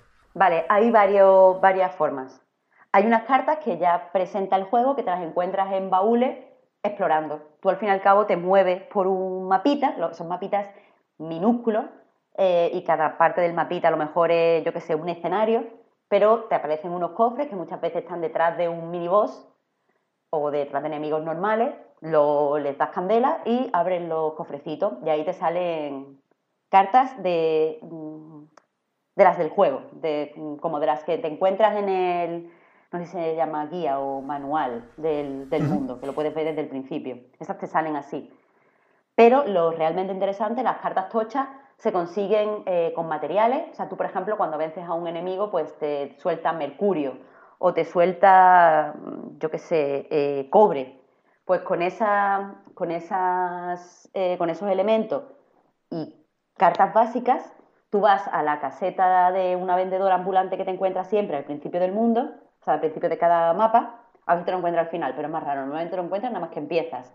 Entonces, en ese carromato, tú pagas eh, una, un fee y, tienes cartas, cartas nuevas. Lo que pasa que una cosa que se ha encontrado, quizás este es el único defecto que veo el juego, es que muchas veces, o sea, al principio las cartas son totalmente prohibitivas porque son carísimas y es muy difícil eh, ganar dinero al principio. Al principio estoy hablando, vamos a poner los 5 o 6 primeros primero, mm, capítulos. Mm. Pero eh, cuando empiezas a comprarlas, esas cartas son tochísimas y te cuestan, o sea, para en la batalla las cartas que jueguen va, determinada por el eh, presión de vapor que tengas. Presión de vapor es lo que yo que sé, en otros lados es el mana. Eh, entonces, te fabrican estas cartas que son tochísimas, pero a lo mejor necesitan cuatro puntos de presión de vapor. Y es raro al principio que tú tengas cuatro puntos de presión de vapor. Entonces, vas a tener superataques que vas a poder hacer, con suerte, una vez en, el combate. Y además hay que estar muy atento de si el elemento porque las cartas estas, bueno, muchas cartas tienen eh, elementos, ya he comentado antes el fuego, el eh, hielo, el agua, eh, el veneno y, ah, bueno, el rayo y me, creo que me falta un elemento más. Pero, claro, los enemigos son débiles a algún elemento concreto, esto es muy persona, por poner un ejemplo tal. y muchas veces pues tienes que estar pendiente porque esa carta tocha que tiene, que te ha costado una pasta, y tal, mm, estás en una zona donde no te vale para nada. Y eso no lo sabes porque la caseta está al principio. Entonces, a mí eso me, da más bajona, porque me he gastado el dinero en hacerme un ataque tal y al final el ataque es de veneno y estoy en una zona de setas y a las setas el veneno a lo mejor les da vida. Y eso pues me jode un poquito. Ya. Pero vamos, que, eh, hay muchísima, muchísima variedad en las cartas los, más, los mazos, que al fin y al cabo es por lo que vamos a jugar esto, son muy configurables y las batallas pues, pues son muy interesantes. De hecho, es que es, creo que, de las primeras veces que en un juego de, combate por turnos llego al primer jefe y me matan. Y me matan porque lleva totalmente OCK en atacar, atacar, atacar, atacar, atacar. Sí, sí, y al final no, hay que desde el principio hay que estar haciendo estrategia. Y eso me mola muchísimo. Pues suena bien y, y pinta bien, ¿eh? Estaba viendo ahora la web del juego y, y me gusta, visualmente me gusta bastante más que los otros juegos de, de Steamworld, que no, no, he jugado a ninguno, por cierto, a, los Dick, por ejemplo, no, no llegué a jugar y sé que, que gustan mucho y tienen buena pinta. Pero este me, me entra más por los ojos y me gusta, me gusta mucho la jugadita esta de el cambiar de género sin cambiar de universo, ¿no? Me recuerda a Oddwall y compañía y creo que es es una forma muy interesante de dar empaque al, catálogo de una desarrolladora. Pero tengo un problema con las cartas. Ya lo he insinuado alguna vez y no, no sé qué solución puedo encontrarle. Porque me gustan los juegos de estrategia. Pero no, no sé muy bien por qué. ¿Qué trauma de la infancia hay ahí? No sé si porque nunca entendí el Magic. Tampoco las cartas de, de, Pokémon, vaya. No, no te creas tú que me lo he estudiado mucho, ¿eh? Pero me, Sí, sí, me echa un poco para atrás. Tengo la sensación de que no sé jugar a cartas y por lo tanto no, no sabré jugar a ninguno de estos juegos. Y me pasa con muchos, ¿eh? Con el Slade Spire también lo, lo tengo ahí esperando a que un día me dé, me dé por jugar y no encuentro un momento. Y, y esto de ver a los personajes ahí quietos esperando a que yo le dé a un dibujito, no sé cómo gestionarlo. Y, tengo que hacer un esfuerzo porque, coño, hay maravillas en el género. Es, es una... Tiene que ser un, un tipo de juego muy muy gratificante de, hacer porque es diseño, diseño, diseño, ¿no? Y, y, con los combates por turno, lo que decías, Marta, de cualquier JRPG, de cualquier persona, no tengo ningún problema, me gustan casi más.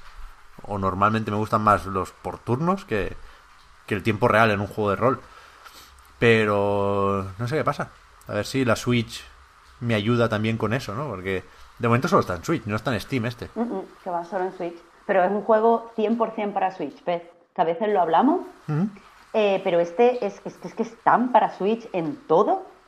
Eh, de hecho, creo, vamos, está diseñado para sacarle todo el partido a la Switch, se lo saca y perfecto. Pero respecto a los juegos de cartas, yo tengo dos teorías, porque es verdad que le pasa, lo que te pasa a ti le pasa a mucha gente, que las cartas genera como un cierto rechazo. Mm. Y, y, mi teoría es que por un lado, eh, el combate por turnos, cuando usa cartas, se siente que, que al fin y al cabo es, es un sentimiento 100% subjetivo, porque no lo es. Se siente más estático. Mm. Lo que tú has dicho de tengo que esperar a seleccionar las cartas y el muñequito está quieto. En realidad, en el Persona, por volver a un juego que sé que hemos jugado los dos, eh, mientras tú mm, seleccionas lo que hace cada miembro del equipo, yo por lo menos que juego mm, seleccionando lo que hace cada miembro del equipo, no juego eh, con los, los, de, los, otros miembros de la party en automático, pues eso, mientras estás seleccionando lo que hace Anne, lo que hace el Joker, lo que hace no sé qué, tú estás quieto, está igual de quieto sí, sí, que está cuando claro, seleccionas claro. las cartas de una jugada. Sí, sí. De hecho, en realidad, jugar con cartas es mucho más dinámico porque tú tienes un número de cartas determinado y no tienes que ir personaje por personaje haciendo una jugada que al final, el, a lo mejor la jugada lo que hace es cambiarle el turno a otro personaje, esto que se llama pass o no sé qué en el Mm, persona sí. que sale en muchos juegos. Esto al fin y al cabo es mucho más fijo. Tres cartas, las juegas, a veces sale una extra o no, pero es eso, es todo el tiempo y tal. Y, y, las cartas son totalmente al azar, quiero decir, no tienes esa seguridad de saber los ataques de cada personaje que tienes cuando no hay cartas. Y el componente del azar le da mucho interés y mucha tensión al combate, en mi opinión. Ya. Pero por otro lado, creo que lo que no mola a la gente de las cartas es que se pueden sentir un poco abrumados porque las cartas te dan mucha información que en realidad no necesitas y es lo, Claro. eso de decir, bueno, es que tengo que estar pendiente, que si el tipo de carta, que si de para qué héroe es, que si tiene algún beneficio no sé qué, que si hace un 30% de daño cuando no sé qué. Y ese, el ver tanto información, quizá la gente dice, uff, es que esto no lo voy a saber manejar. Sí, sí. Mi problema va más para ahí, ¿eh? Lo, lo de los personajes quietos lo decía para, para que nos hagamos una idea del pantallazo de este tipo de juegos, ¿no? Pero a mí lo que me raya es el concepto del mazo.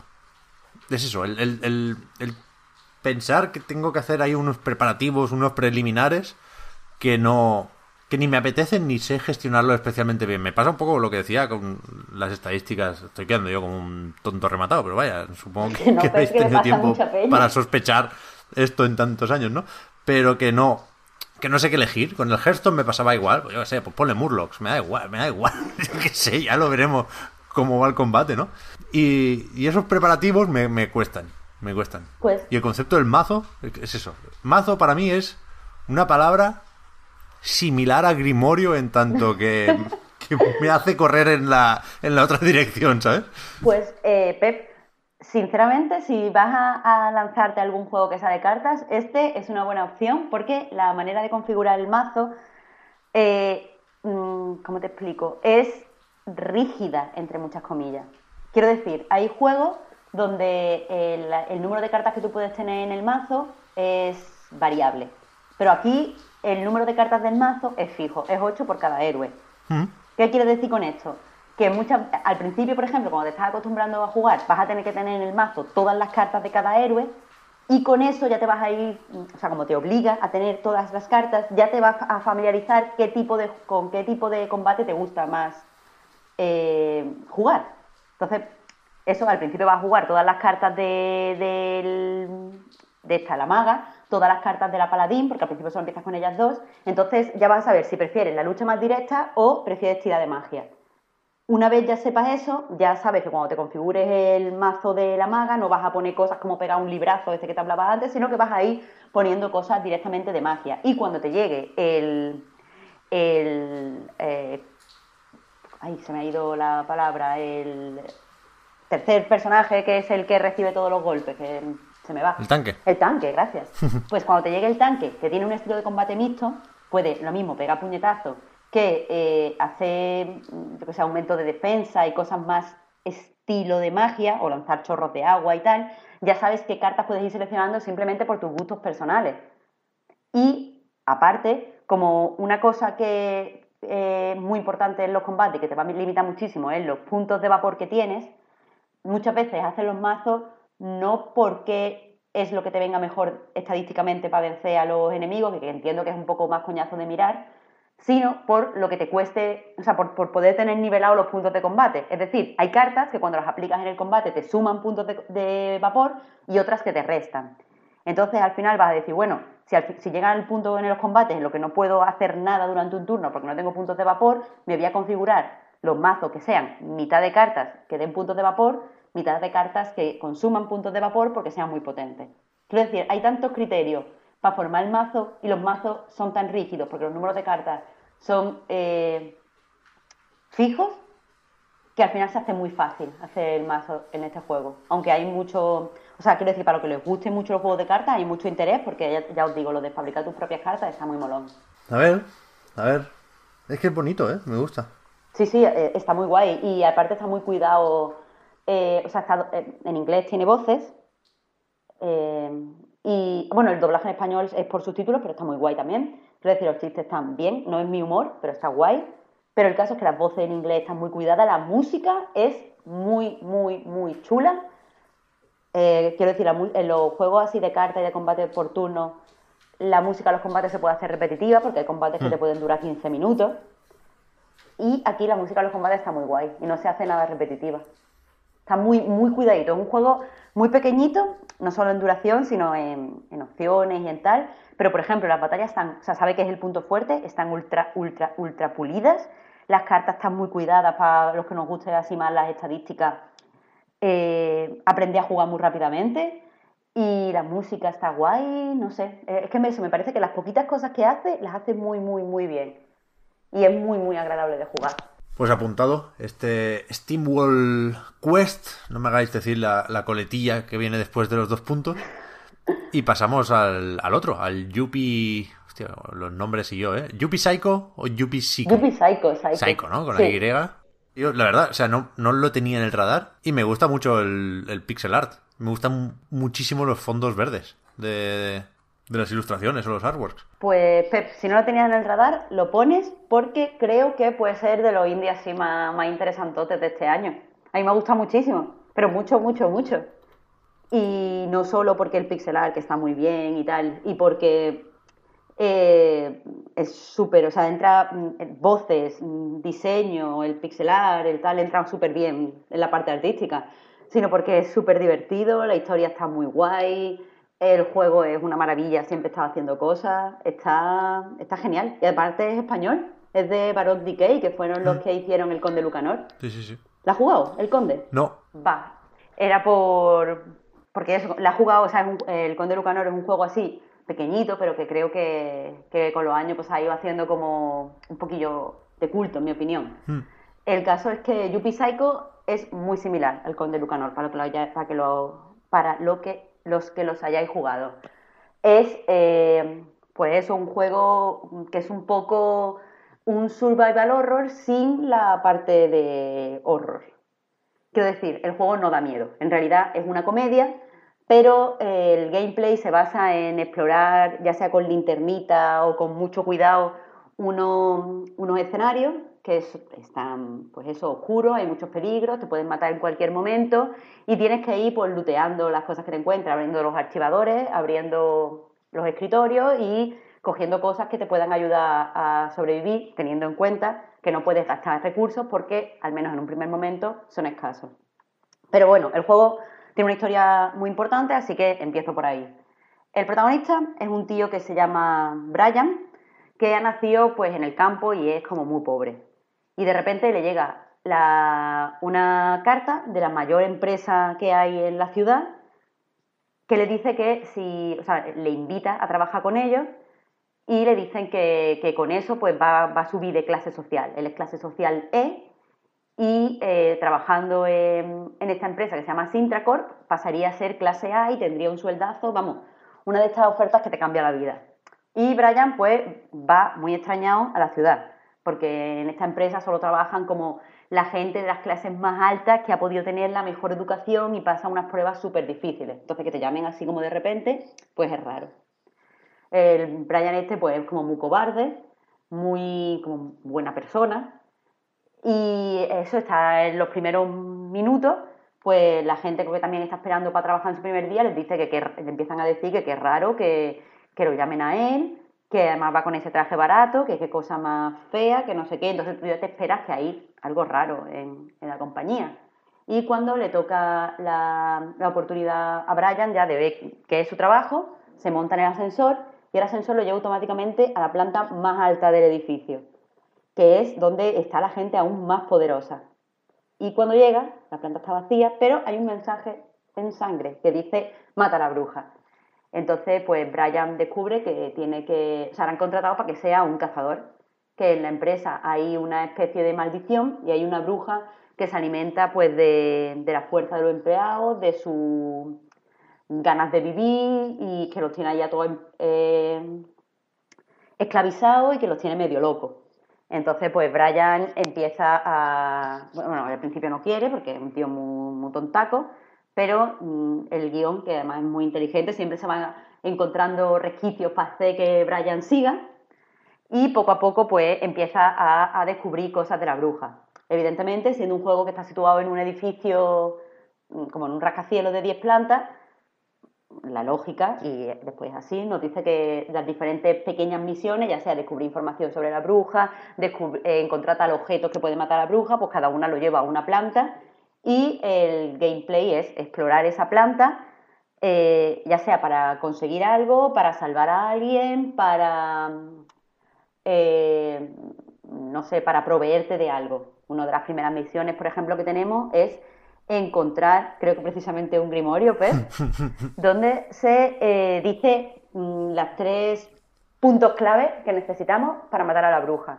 Entonces, Brian va a la planta que es la biblioteca, empieza a mirar por todos sitios, eh, descubre que para sacar un libro de la biblioteca necesita pues el catálogo que te diga la fecha de dónde está, tiene que ir a un sitio, conseguir la fecha. El juego es todo el tiempo así. Eh, pero mm, lo, hace, lo hace muy bien. O sea, estás todo el rato haciendo unas misioncillas, estás todo el tiempo en tensión por matar a un boss o a un miniboss, pero entre medias te ríes mucho con los secundarios, te sorprendes con el misterio, te, mm, no lo sé, te entretienes con, los coleccionables, un juego que, hace, que utiliza muy bien los coleccionables. Son, eh, o sea, hay una empleada que está un poquillo para allá de la empresa, bueno, están todos para allá, pero esa tía está para allá siendo friki. Y tiene como un videoclub que se llama Videoclub Misterio y te dice que ha puesto cintas por toda la oficina. Y si lo encuentras pues puedes o coger la cinta, vas a un reproductor VHS, la pones te, y ves unos pequeños micrometrajes más bien, muy chulos, así muy misteriosos y tal, que, que funcionan muy bien en el juego. No sé, es que es un juego que está hecho mm, con pequeñas partes muy, muy bien pensadas y la historia mola y no sé, y es que no, no tengo mucho que decir. Un juego que también con mucho. O sea, me decían los desarrolladores de Ballot Decay, que hablé con ellos, que en realidad ellos se querían esperar, inspirar en las películas de ciencia ficción de serie B de los 80, en las pelis de terror y tal, que no intentaban hacer ningún. No intentaban lanzar ningún tipo de mensaje, pero es un juego con mucha lectura. A mí me ha parecido un juego muy anticapitalista. Y me ha parecido un juego con, con muchas lecturas de género, y esas sí son a propósito porque se dicen directamente. Y, no sé, me ha, entretenido, ya te digo, Pep, uno de los, de los indies del año. No puedo tampoco desvelar mucho. Pero a quien le haya gustado el Conde Lucano lo tiene que jugar, y a quien le gusten los juegos así de misterio con una trama buena lo tiene que jugar, y a los que le gusten los, los, survival así de estar en tensión y de explorar poquito a poquito y de tener pocos recursos para ganar vida, lo tiene que jugar también, porque lo tiene todas esas partes muy bien hechas. Pues pinta muy bien. Ya digo, a mí los, los, los sobre todo y los trailers me, gustan. Y, y la figura esta del, del pardillo simpático, ¿no? Mm, en general me gusta también. Sí, aparte el protagonista es muy interesante en base a que sí, bueno, tiene este aspecto de pardillo simpático, es muy simpático, pero también es eh, genuinamente buena persona. Hace cosas que no quiere hacer simplemente porque es buena persona, entonces pues se gana mucho la simpatía del jugador. Y está guay porque le pone mucho, mucho recurso a los guionistas para obligarlo a hacer cosas que él sabe que no quiere. O sea, él, desde el principio está, pero vamos, ¿cómo voy a hacer un cazador? Yo me voy a ir con mi padre a hacer zapatos al campo. ¿Qué hago yo aquí? Pero claro, es que te piden un favor y es como, ¿cómo voy a decir que no? Es que, bueno, venga, pues voy. Y es muy creíble y va mucho con el tono del juego. Está, el protagonista me parece uno de los, de los puntos fuertes del guion. Pues guay, apuntado también. Apuntado también. Solo traigo cosas buenas hoy. Sí, sí, sí, sí, no, realmente es es el momento para, para este tipo de juegos. Para estos indies, sobre todo, vaya. Porque está la cosa más o menos parada. O sea, es raro decir esto cuando acaba de salir el Days Gone y cuando hay tanta gente todavía jugando al Sekiro y se viene Rage 2. ¿eh? Siempre hay como mínimo uno. Pero yo, yo tengo la sensación, de nuevo, no de la travesía por el desierto, que es un poco meme, pero sí que es que es el momento de, de ir a, a ver qué se cuentan los indies, ¿no? Con el Katana Cero también, lo decíamos el otro día. Uh, Creo que, que mayo es una buena época para indies. En el pre-3, ¿no? Nos, nos, quitamos un poco de las superproducciones porque ya, ya vendrán unas cuantas el mes que viene. Así que, joder, a poco que pueda, estos dos me los, me los fumo un día de estos, ¿eh? Pero además, ambos son muy, muy cortitos. El Yuppie Psycho este, pon que pueda durar, joder, pon 20 horas. Eh, o sea, aparte son 20 horas pero súper agradecidas porque en ningún momento te da la sensación de estar perdiendo el tiempo de esto es relleno para meter horas. Sino, bueno, aquí está haciendo esto, aquí está haciendo lo otro, aquí está haciendo lo otro, siempre sabes a dónde vas. Es un, indie ultra agradecido. Así que yo te digo eso, si, si tienes que priorizar Yuppie Psycho, pero después al Steam Quest dale también, que te va, te va a alegrar. Se pasa muy rapidillo el tiempo con la Switch. Primero tengo que acabar el catanacero, ¿eh? Todo esto, que que lo tengo cerca del final. Y, y esta semana se me ha olvidado que lo tenía.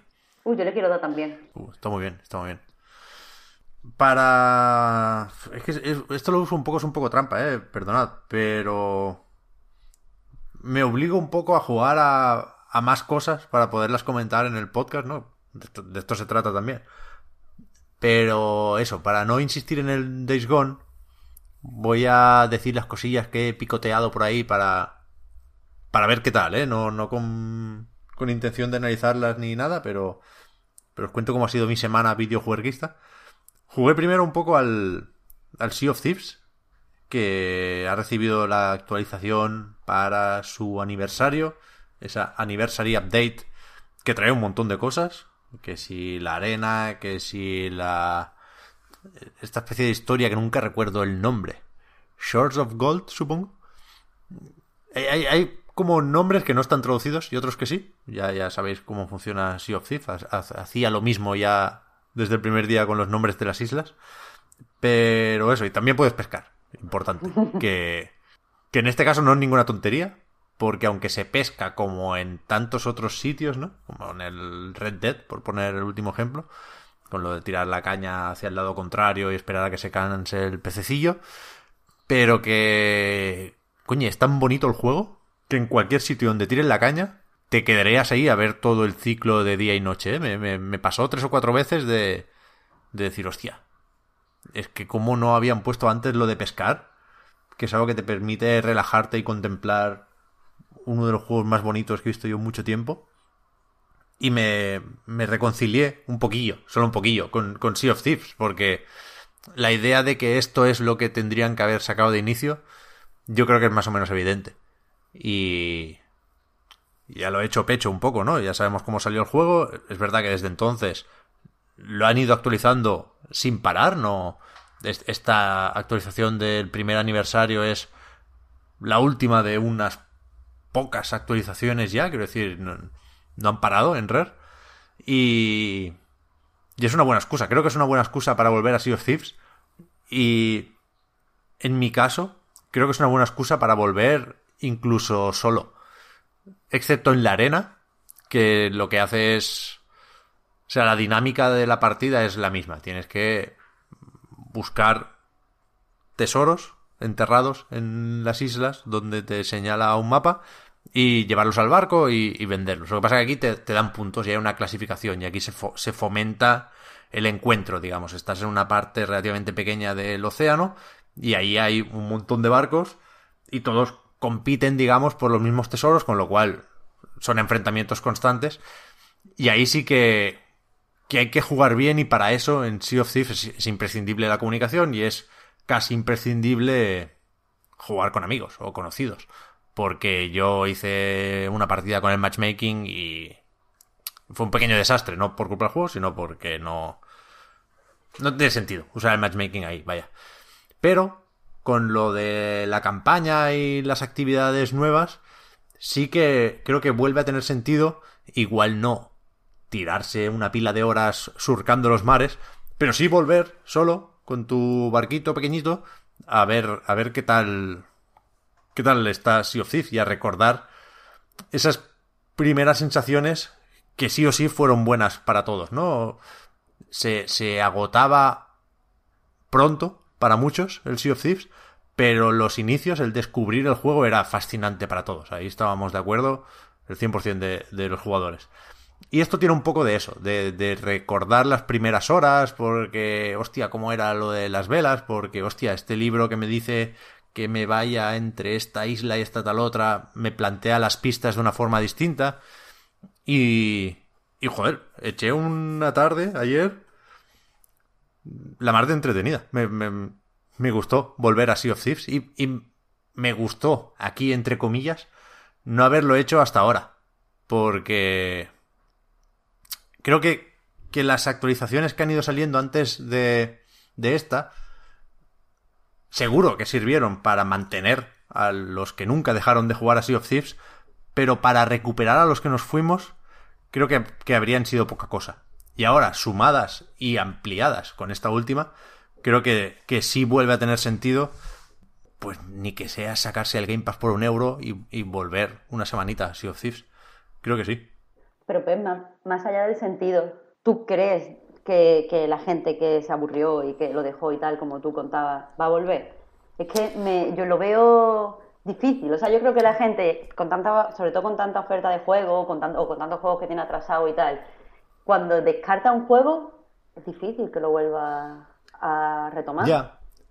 Aquí tiene que tener un poco de vista Microsoft, entiendo yo, y forzar, ya me entendéis, los, los streamings, por ejemplo, o confiar en que a la gente, mm, a los streamers de forma natural, les apetezca hacer vídeos de Sea of Thieves.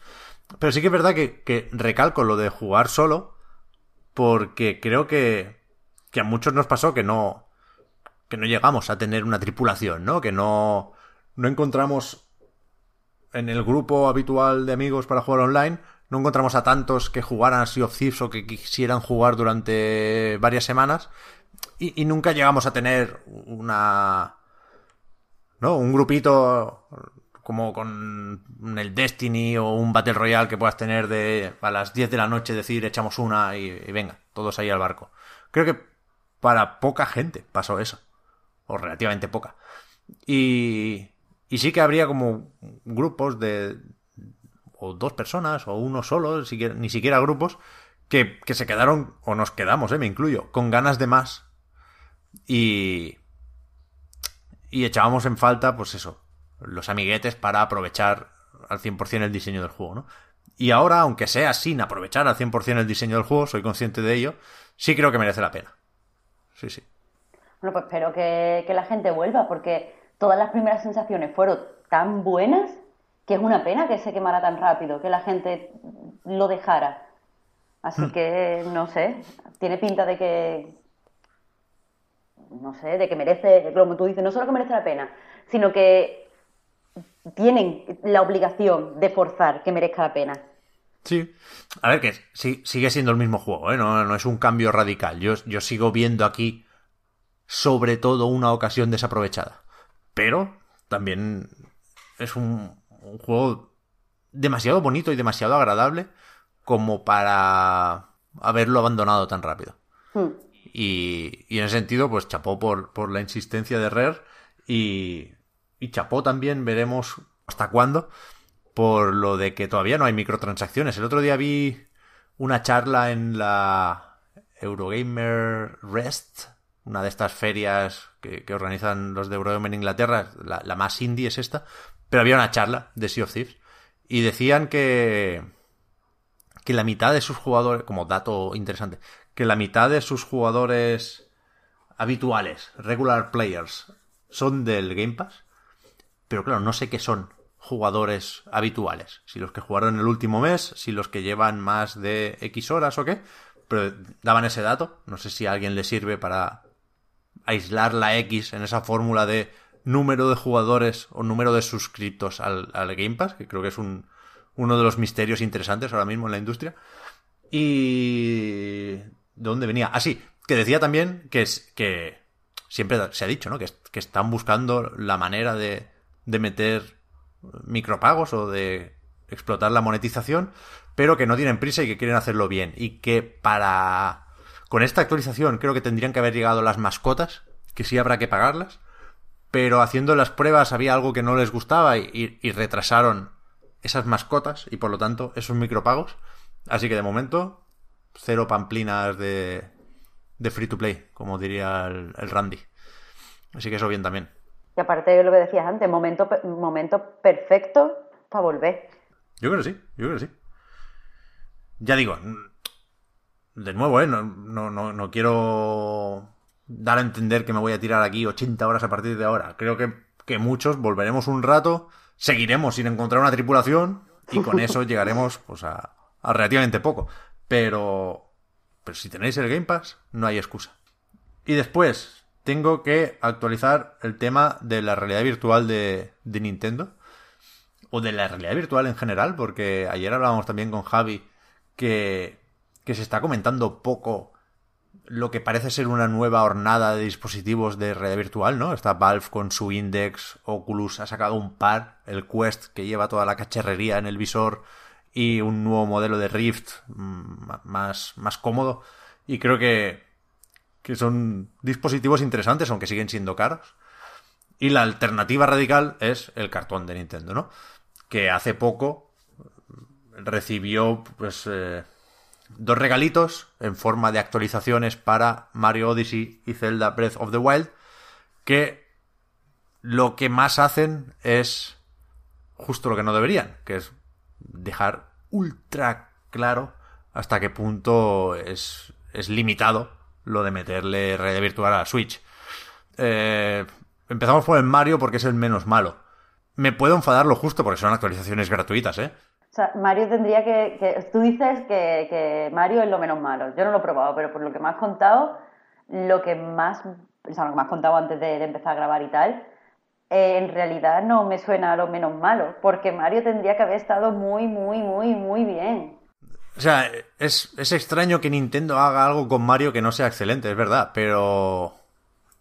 Pero es que venía a recordar cuando hablé del Labo, os comenté lo de que había un vídeo de, un señor con un disfraz de Mario que sacaba una cosa de la boca.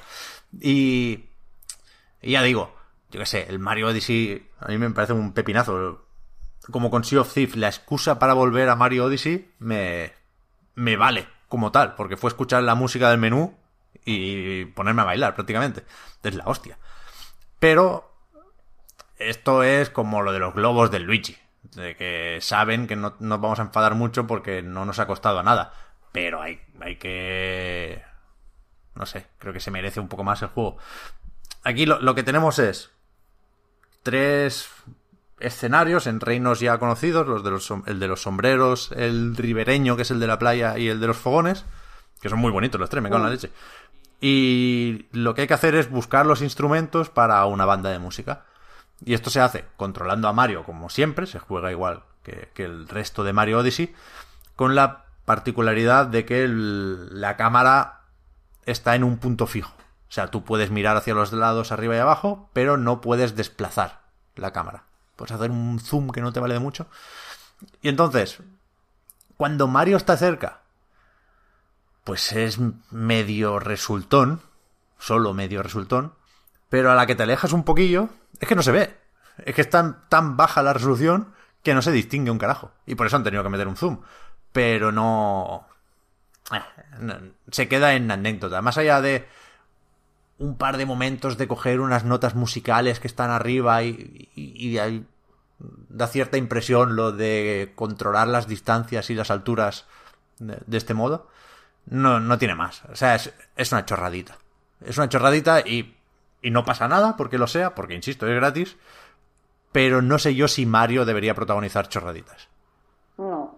¿Sabes? Si me pones extraterrestres rosas de estos de la invasión del desintegrador, pues digo, vale, o sea, es un bicho hecho para chorraditas. Pero Mario no. Y menos Mario, Mario Odyssey con lo bonito, colorido y tal que es todo. Da bajona. Con el Zelda, todavía peor. Ya. Porque creo que es más evidente el rollo este de cabrones, me estáis generando un recuerdo malo en uno de los mejores juegos de la historia, o mis juegos favoritos de toda la puta vida, y no había ninguna necesidad. Nadie había pedido el Breath of the Wild en realidad virtual. O sea, aquí no, para los que no lo sepáis, no es un modo aparte ni leches. Tú vas a opciones, activas el modo realidad virtual y es el mismo juego, sigues la partida en donde lo habías dejado, probablemente en el endgame, y... y... Ahí está, y la resolución pega una bajada increíble, el campo de visión se cierra un montón, estás muy cerca de Link, y se ve todo feo, marea porque, porque sigue rascando, va a 30 frames, lo que, lo que dije yo en cierto momento, que tenía la sensación o, o, o, pensaba que aquí podrían no haber intentado solucionar los problemas de la realidad virtual, ¿sabes? Que esa es a lo bruto, en plan, bueno, toma, 3D, sin preocuparnos por los frames ni hostias, pues es tal cual. O sea, estuve un rato, me hice lo del escudo de ponerme a surfear por una colina, me dio el mareito y para casa. Joder. Un desastre. Un desastre. Pero entonces es mucho peor de lo que, de lo que estábamos hablando. O sea, hace do, dos podcasts que estuvimos hablando como con anticipación. Hmm. Al final es peor de lo que, de lo que estábamos esperando, ¿no? Sí, no. A, a ver, que, que, el, que el, el, labo mola, ¿eh? De hecho, he montado más Toycons y el del elefante, por ejemplo, mola bastante, bastante. Pero. Pero es eso, el, valor añadido que le pudieran dar Mario y Zelda es poquísimo, es poquísimo. Si, o sea, si quieren hacer esto, si Nintendo quiere vender más kits de realidad virtual de Labo con, con actualizaciones de otros juegos, lo tienen que hacer mejor. Si, y, y, si no, que no lo hagan. O sea, no... Da igual, ya Mario Kart 8 Deluxe está amortizado, no... No espero poderlo jugar en realidad virtual. Pero si me ofrecen esa opción, coño, que merezca la pena. Si no, ¿para qué? Nada, nada. Lo del Mario, ya digo, como curiosidad, pues si lo tienes a mano, pues lo pruebas y ya. Pero el Zelda, es que no lo recomiendo por eso. Porque, porque mancha el juego. Y en una semana lo habré olvidado y ya está, ¿eh? Ya volverá a ser el goti de la vida, el, el Breath of the Wild. Pero la sensación de estar pasándolo mal jugando a Breath of the Wild no se la deseo a nadie, ¿eh? Joder, pero... Y no sé qué, no, no sé qué necesidad había, ya digo. O sea, yo también pienso que el Breath of the Wild es, es goti de la vida, pero no esperaba nada de, de, de la realidad virtual. Es que es, es como súper evidente que no iba a salir mm. nada ahí. Sí, sí, pero sí. yo pensaba que podía salir algo curioso del Mario Odyssey. Ya. Y me... Porque es todo tan... O sea, todo se presta tanto a hacer experimentillos y a investigar y tal, que, que yo qué sé, da bajona a mil. Mm. Lo de que no, no... Al menos no sea resultón. ¿Sabes? Que es lo, lo, único que podríamos pedirle, que sea resultón, que te sorprenda tres minutos. Y si ni siquiera consigue eso. Un poco resultón lo es, ¿eh? pero muy poco. Menos de lo que debería, sin duda. Y mm. además, más, más que eso, que también, ¿eh? Me jode que no. Que parece no esforzarse, porque ni siquiera es ingenioso. Porque claro, como tienes tan poquito espacio, como es una zona tan reducida de, de, del reino, es todo muy evidente, ¿sabes? Tienes la la semilla esa que hace crecer la, la planta para que la escales, la tienes justo al lado de, del, del trocito de, de arena o de abono donde lo tienes que tirar. No hay que pensar ni, mm. ni, ni, medir ningún salto, es todo muy directo y muy evidente. Por, por, eso, por una cuestión de espacio, ¿eh? porque hay que meter ahí el saxofón, el piano y el micrófono en, en, en poquito trozo de reino. Pero me, me. Mal. Bueno, pues nada. Sigo confiando en Splatoon. Splatoon al rescate siempre. Yo creo que va a estar... que si hacen algo con Splatoon va a estar guay. Pero de momento me quedo con el, con el desintegrador y con el labo. Y ya está. No puedo llorar con, con Víctor, si quieres lloro contigo, Marta. Porque se ve que igual retrasa en el Bayonetta 3. Ya. En el informe financiero de Nintendo pone to be announced. Pero tu be announced es seguro, seguro, seguro que hay retraso. Porque puede ser que es to be announced mm, y que en el próximo direct digan en agosto, ¿sabes?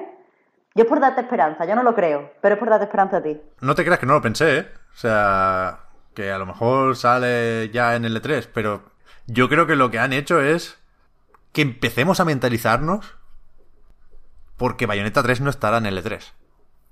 Y eso va a ser un golpe muy duro. Pero yo creo que va a, pas- va a ser así. Entre otras cosas porque está el Astral Chain, que es el, el que toca vender. Si te dicen, esto sale en agosto, pero te enseño ahora Bayonetta 3, que sale en noviembre, pues te dice, pues hasta luego Astral Chain. Hmm. Esto está claro, esto Sí. está claro, vaya. Y me temo lo peor, me temo lo peor. Pero bueno, no, tú, tú no pierdes la esperanza. Tú, tú piensas que eso, tu announced puede salir por sorpresa mañana. Por, Ya. por imaginar que no quede, Pep. No, bueno, no, no sé, no sé hasta qué punto eso es dejar claro que no aprendemos. eh, si acabamos el podcast así, habiendo empezado con lo del Persona 5S. Bueno, ya, Pero sí. bueno, es una cuestión de actitud también, hay que tomárselo, hay que tomárselo bien. Y, y uff, lo que no podemos hacer es perderle las ganas al E3, ¿eh? Porque en un mes empieza ya la cosa. Pep, yo cada año que pasa los eventos están más muertos. O sea, si el año pasado estaba de bajón, este año estoy de hiper menos bajón. No voy a ser un día de coñazo, cuando sea de noche tengamos que estar de- despiertos para esperar que empiecen las cosas, os voy a dar un coñazo que no os lo imagináis. Está ahí Square Enix, a ver qué pasa. Que la Next Gen estará muy presente ya. Pep, que va a ser una mierda todo. Es que va a ser una mierda todo, es que ya, ya veréis. A ver, a ver. Va a ser peor que el año Yo sí que pasado. es verdad que otra semana sin, sin noticias de la nueva generación. eh, se ve todo muy lejano todavía. Pero por eso creo que Microsoft va a enseñar la Anaconda ahí en el E3 y que se van a encender todas las luces de la nueva generación y eh, va a ser esto la fiesta. Pero bueno, no, no me adelanto, que todavía quedan unos cuantos podcasts para llegar ahí. De momento, dejamos este. Os recuerdo que tanto el podcast Reload como anightgames.com son proyectos que se mantienen gracias a vuestras generosas aportaciones en Patreon. Podéis leer más sobre esto en patreon.com barra anightreload y que, que por eso los, los patrons, los que nos apoyáis, tenéis ahora un ratito más de podcast en la prórroga y con el resto nos volvemos a encontrar la semana que viene. Os agradecemos también, faltaría más, que nos sigáis y nos ayudéis a mejorar. Y gracias Marta por, por este rato que hemos echado aquí. Hombre, gracias a ti también. Y a todos los que nos están escuchando, claro. Que vaya muy bien la charla. ¿Esta- ¿Es esta tarde o mañana? Uy, es esta tarde a las 5. Vale, vale, vale. Ya, ya contaré por la página qué tal es eh, el Indimat este malagueño. Pues a tope. Yo espero que esté mejor que el de Madrid. Pues a ver si, si coincidimos los tres, Marta, la semana que viene. ¿eh? A ver si está Víctor también Pep, recuperado. la... Y a ver si no me pilla a mí, que cru- cruzo los dedos. Llevo mucho sin, eso te iba a decir, enfermar. la, maldición del reload dice que la semana que viene tú no estás. Ya, ya, ya, ya. Así que tú ve comprando clines, tú ve aprovisionándote de manta y todas las cosas, porque quizá la lluvia esta que habéis tenido en Barcelona es la que te dé a ti... Por si las moscas voy a, a retrasar las chanclas. Que el otro día hice como un amago de ponérmelas. De hecho, ¿cuándo fue? El 1 de mayo, el día festivo. Hizo un día bastante buenote y, y- y salí a la calle con, con chanclas. Y realmente soy otra persona, ¿eh? O sea, me, me puede lo californiano cuando voy en chanclas. Y estoy súper súper relajado y Pues no, súper no, bien. Pep. Pero ahora lloviendo, Cancela, claro, cancela, que tú no eres Zuckerberg, tú ahora te mojas los pies la semana que viene no estás. Ya, la verdad es que sí. Hostia, sigue lloviendo bastante, me cago en la leche. En fin, eh, la semana que viene no sé, no sé qué traeremos, porque no. No sé qué hay. No sé qué hay. Pero da igual, porque le tocará a Víctor, así, así que ya que se vaya preparando, que ha tenido tiempo para acumular juegos. Hasta entonces, Marta. Chao, chao. Hasta luego. amigos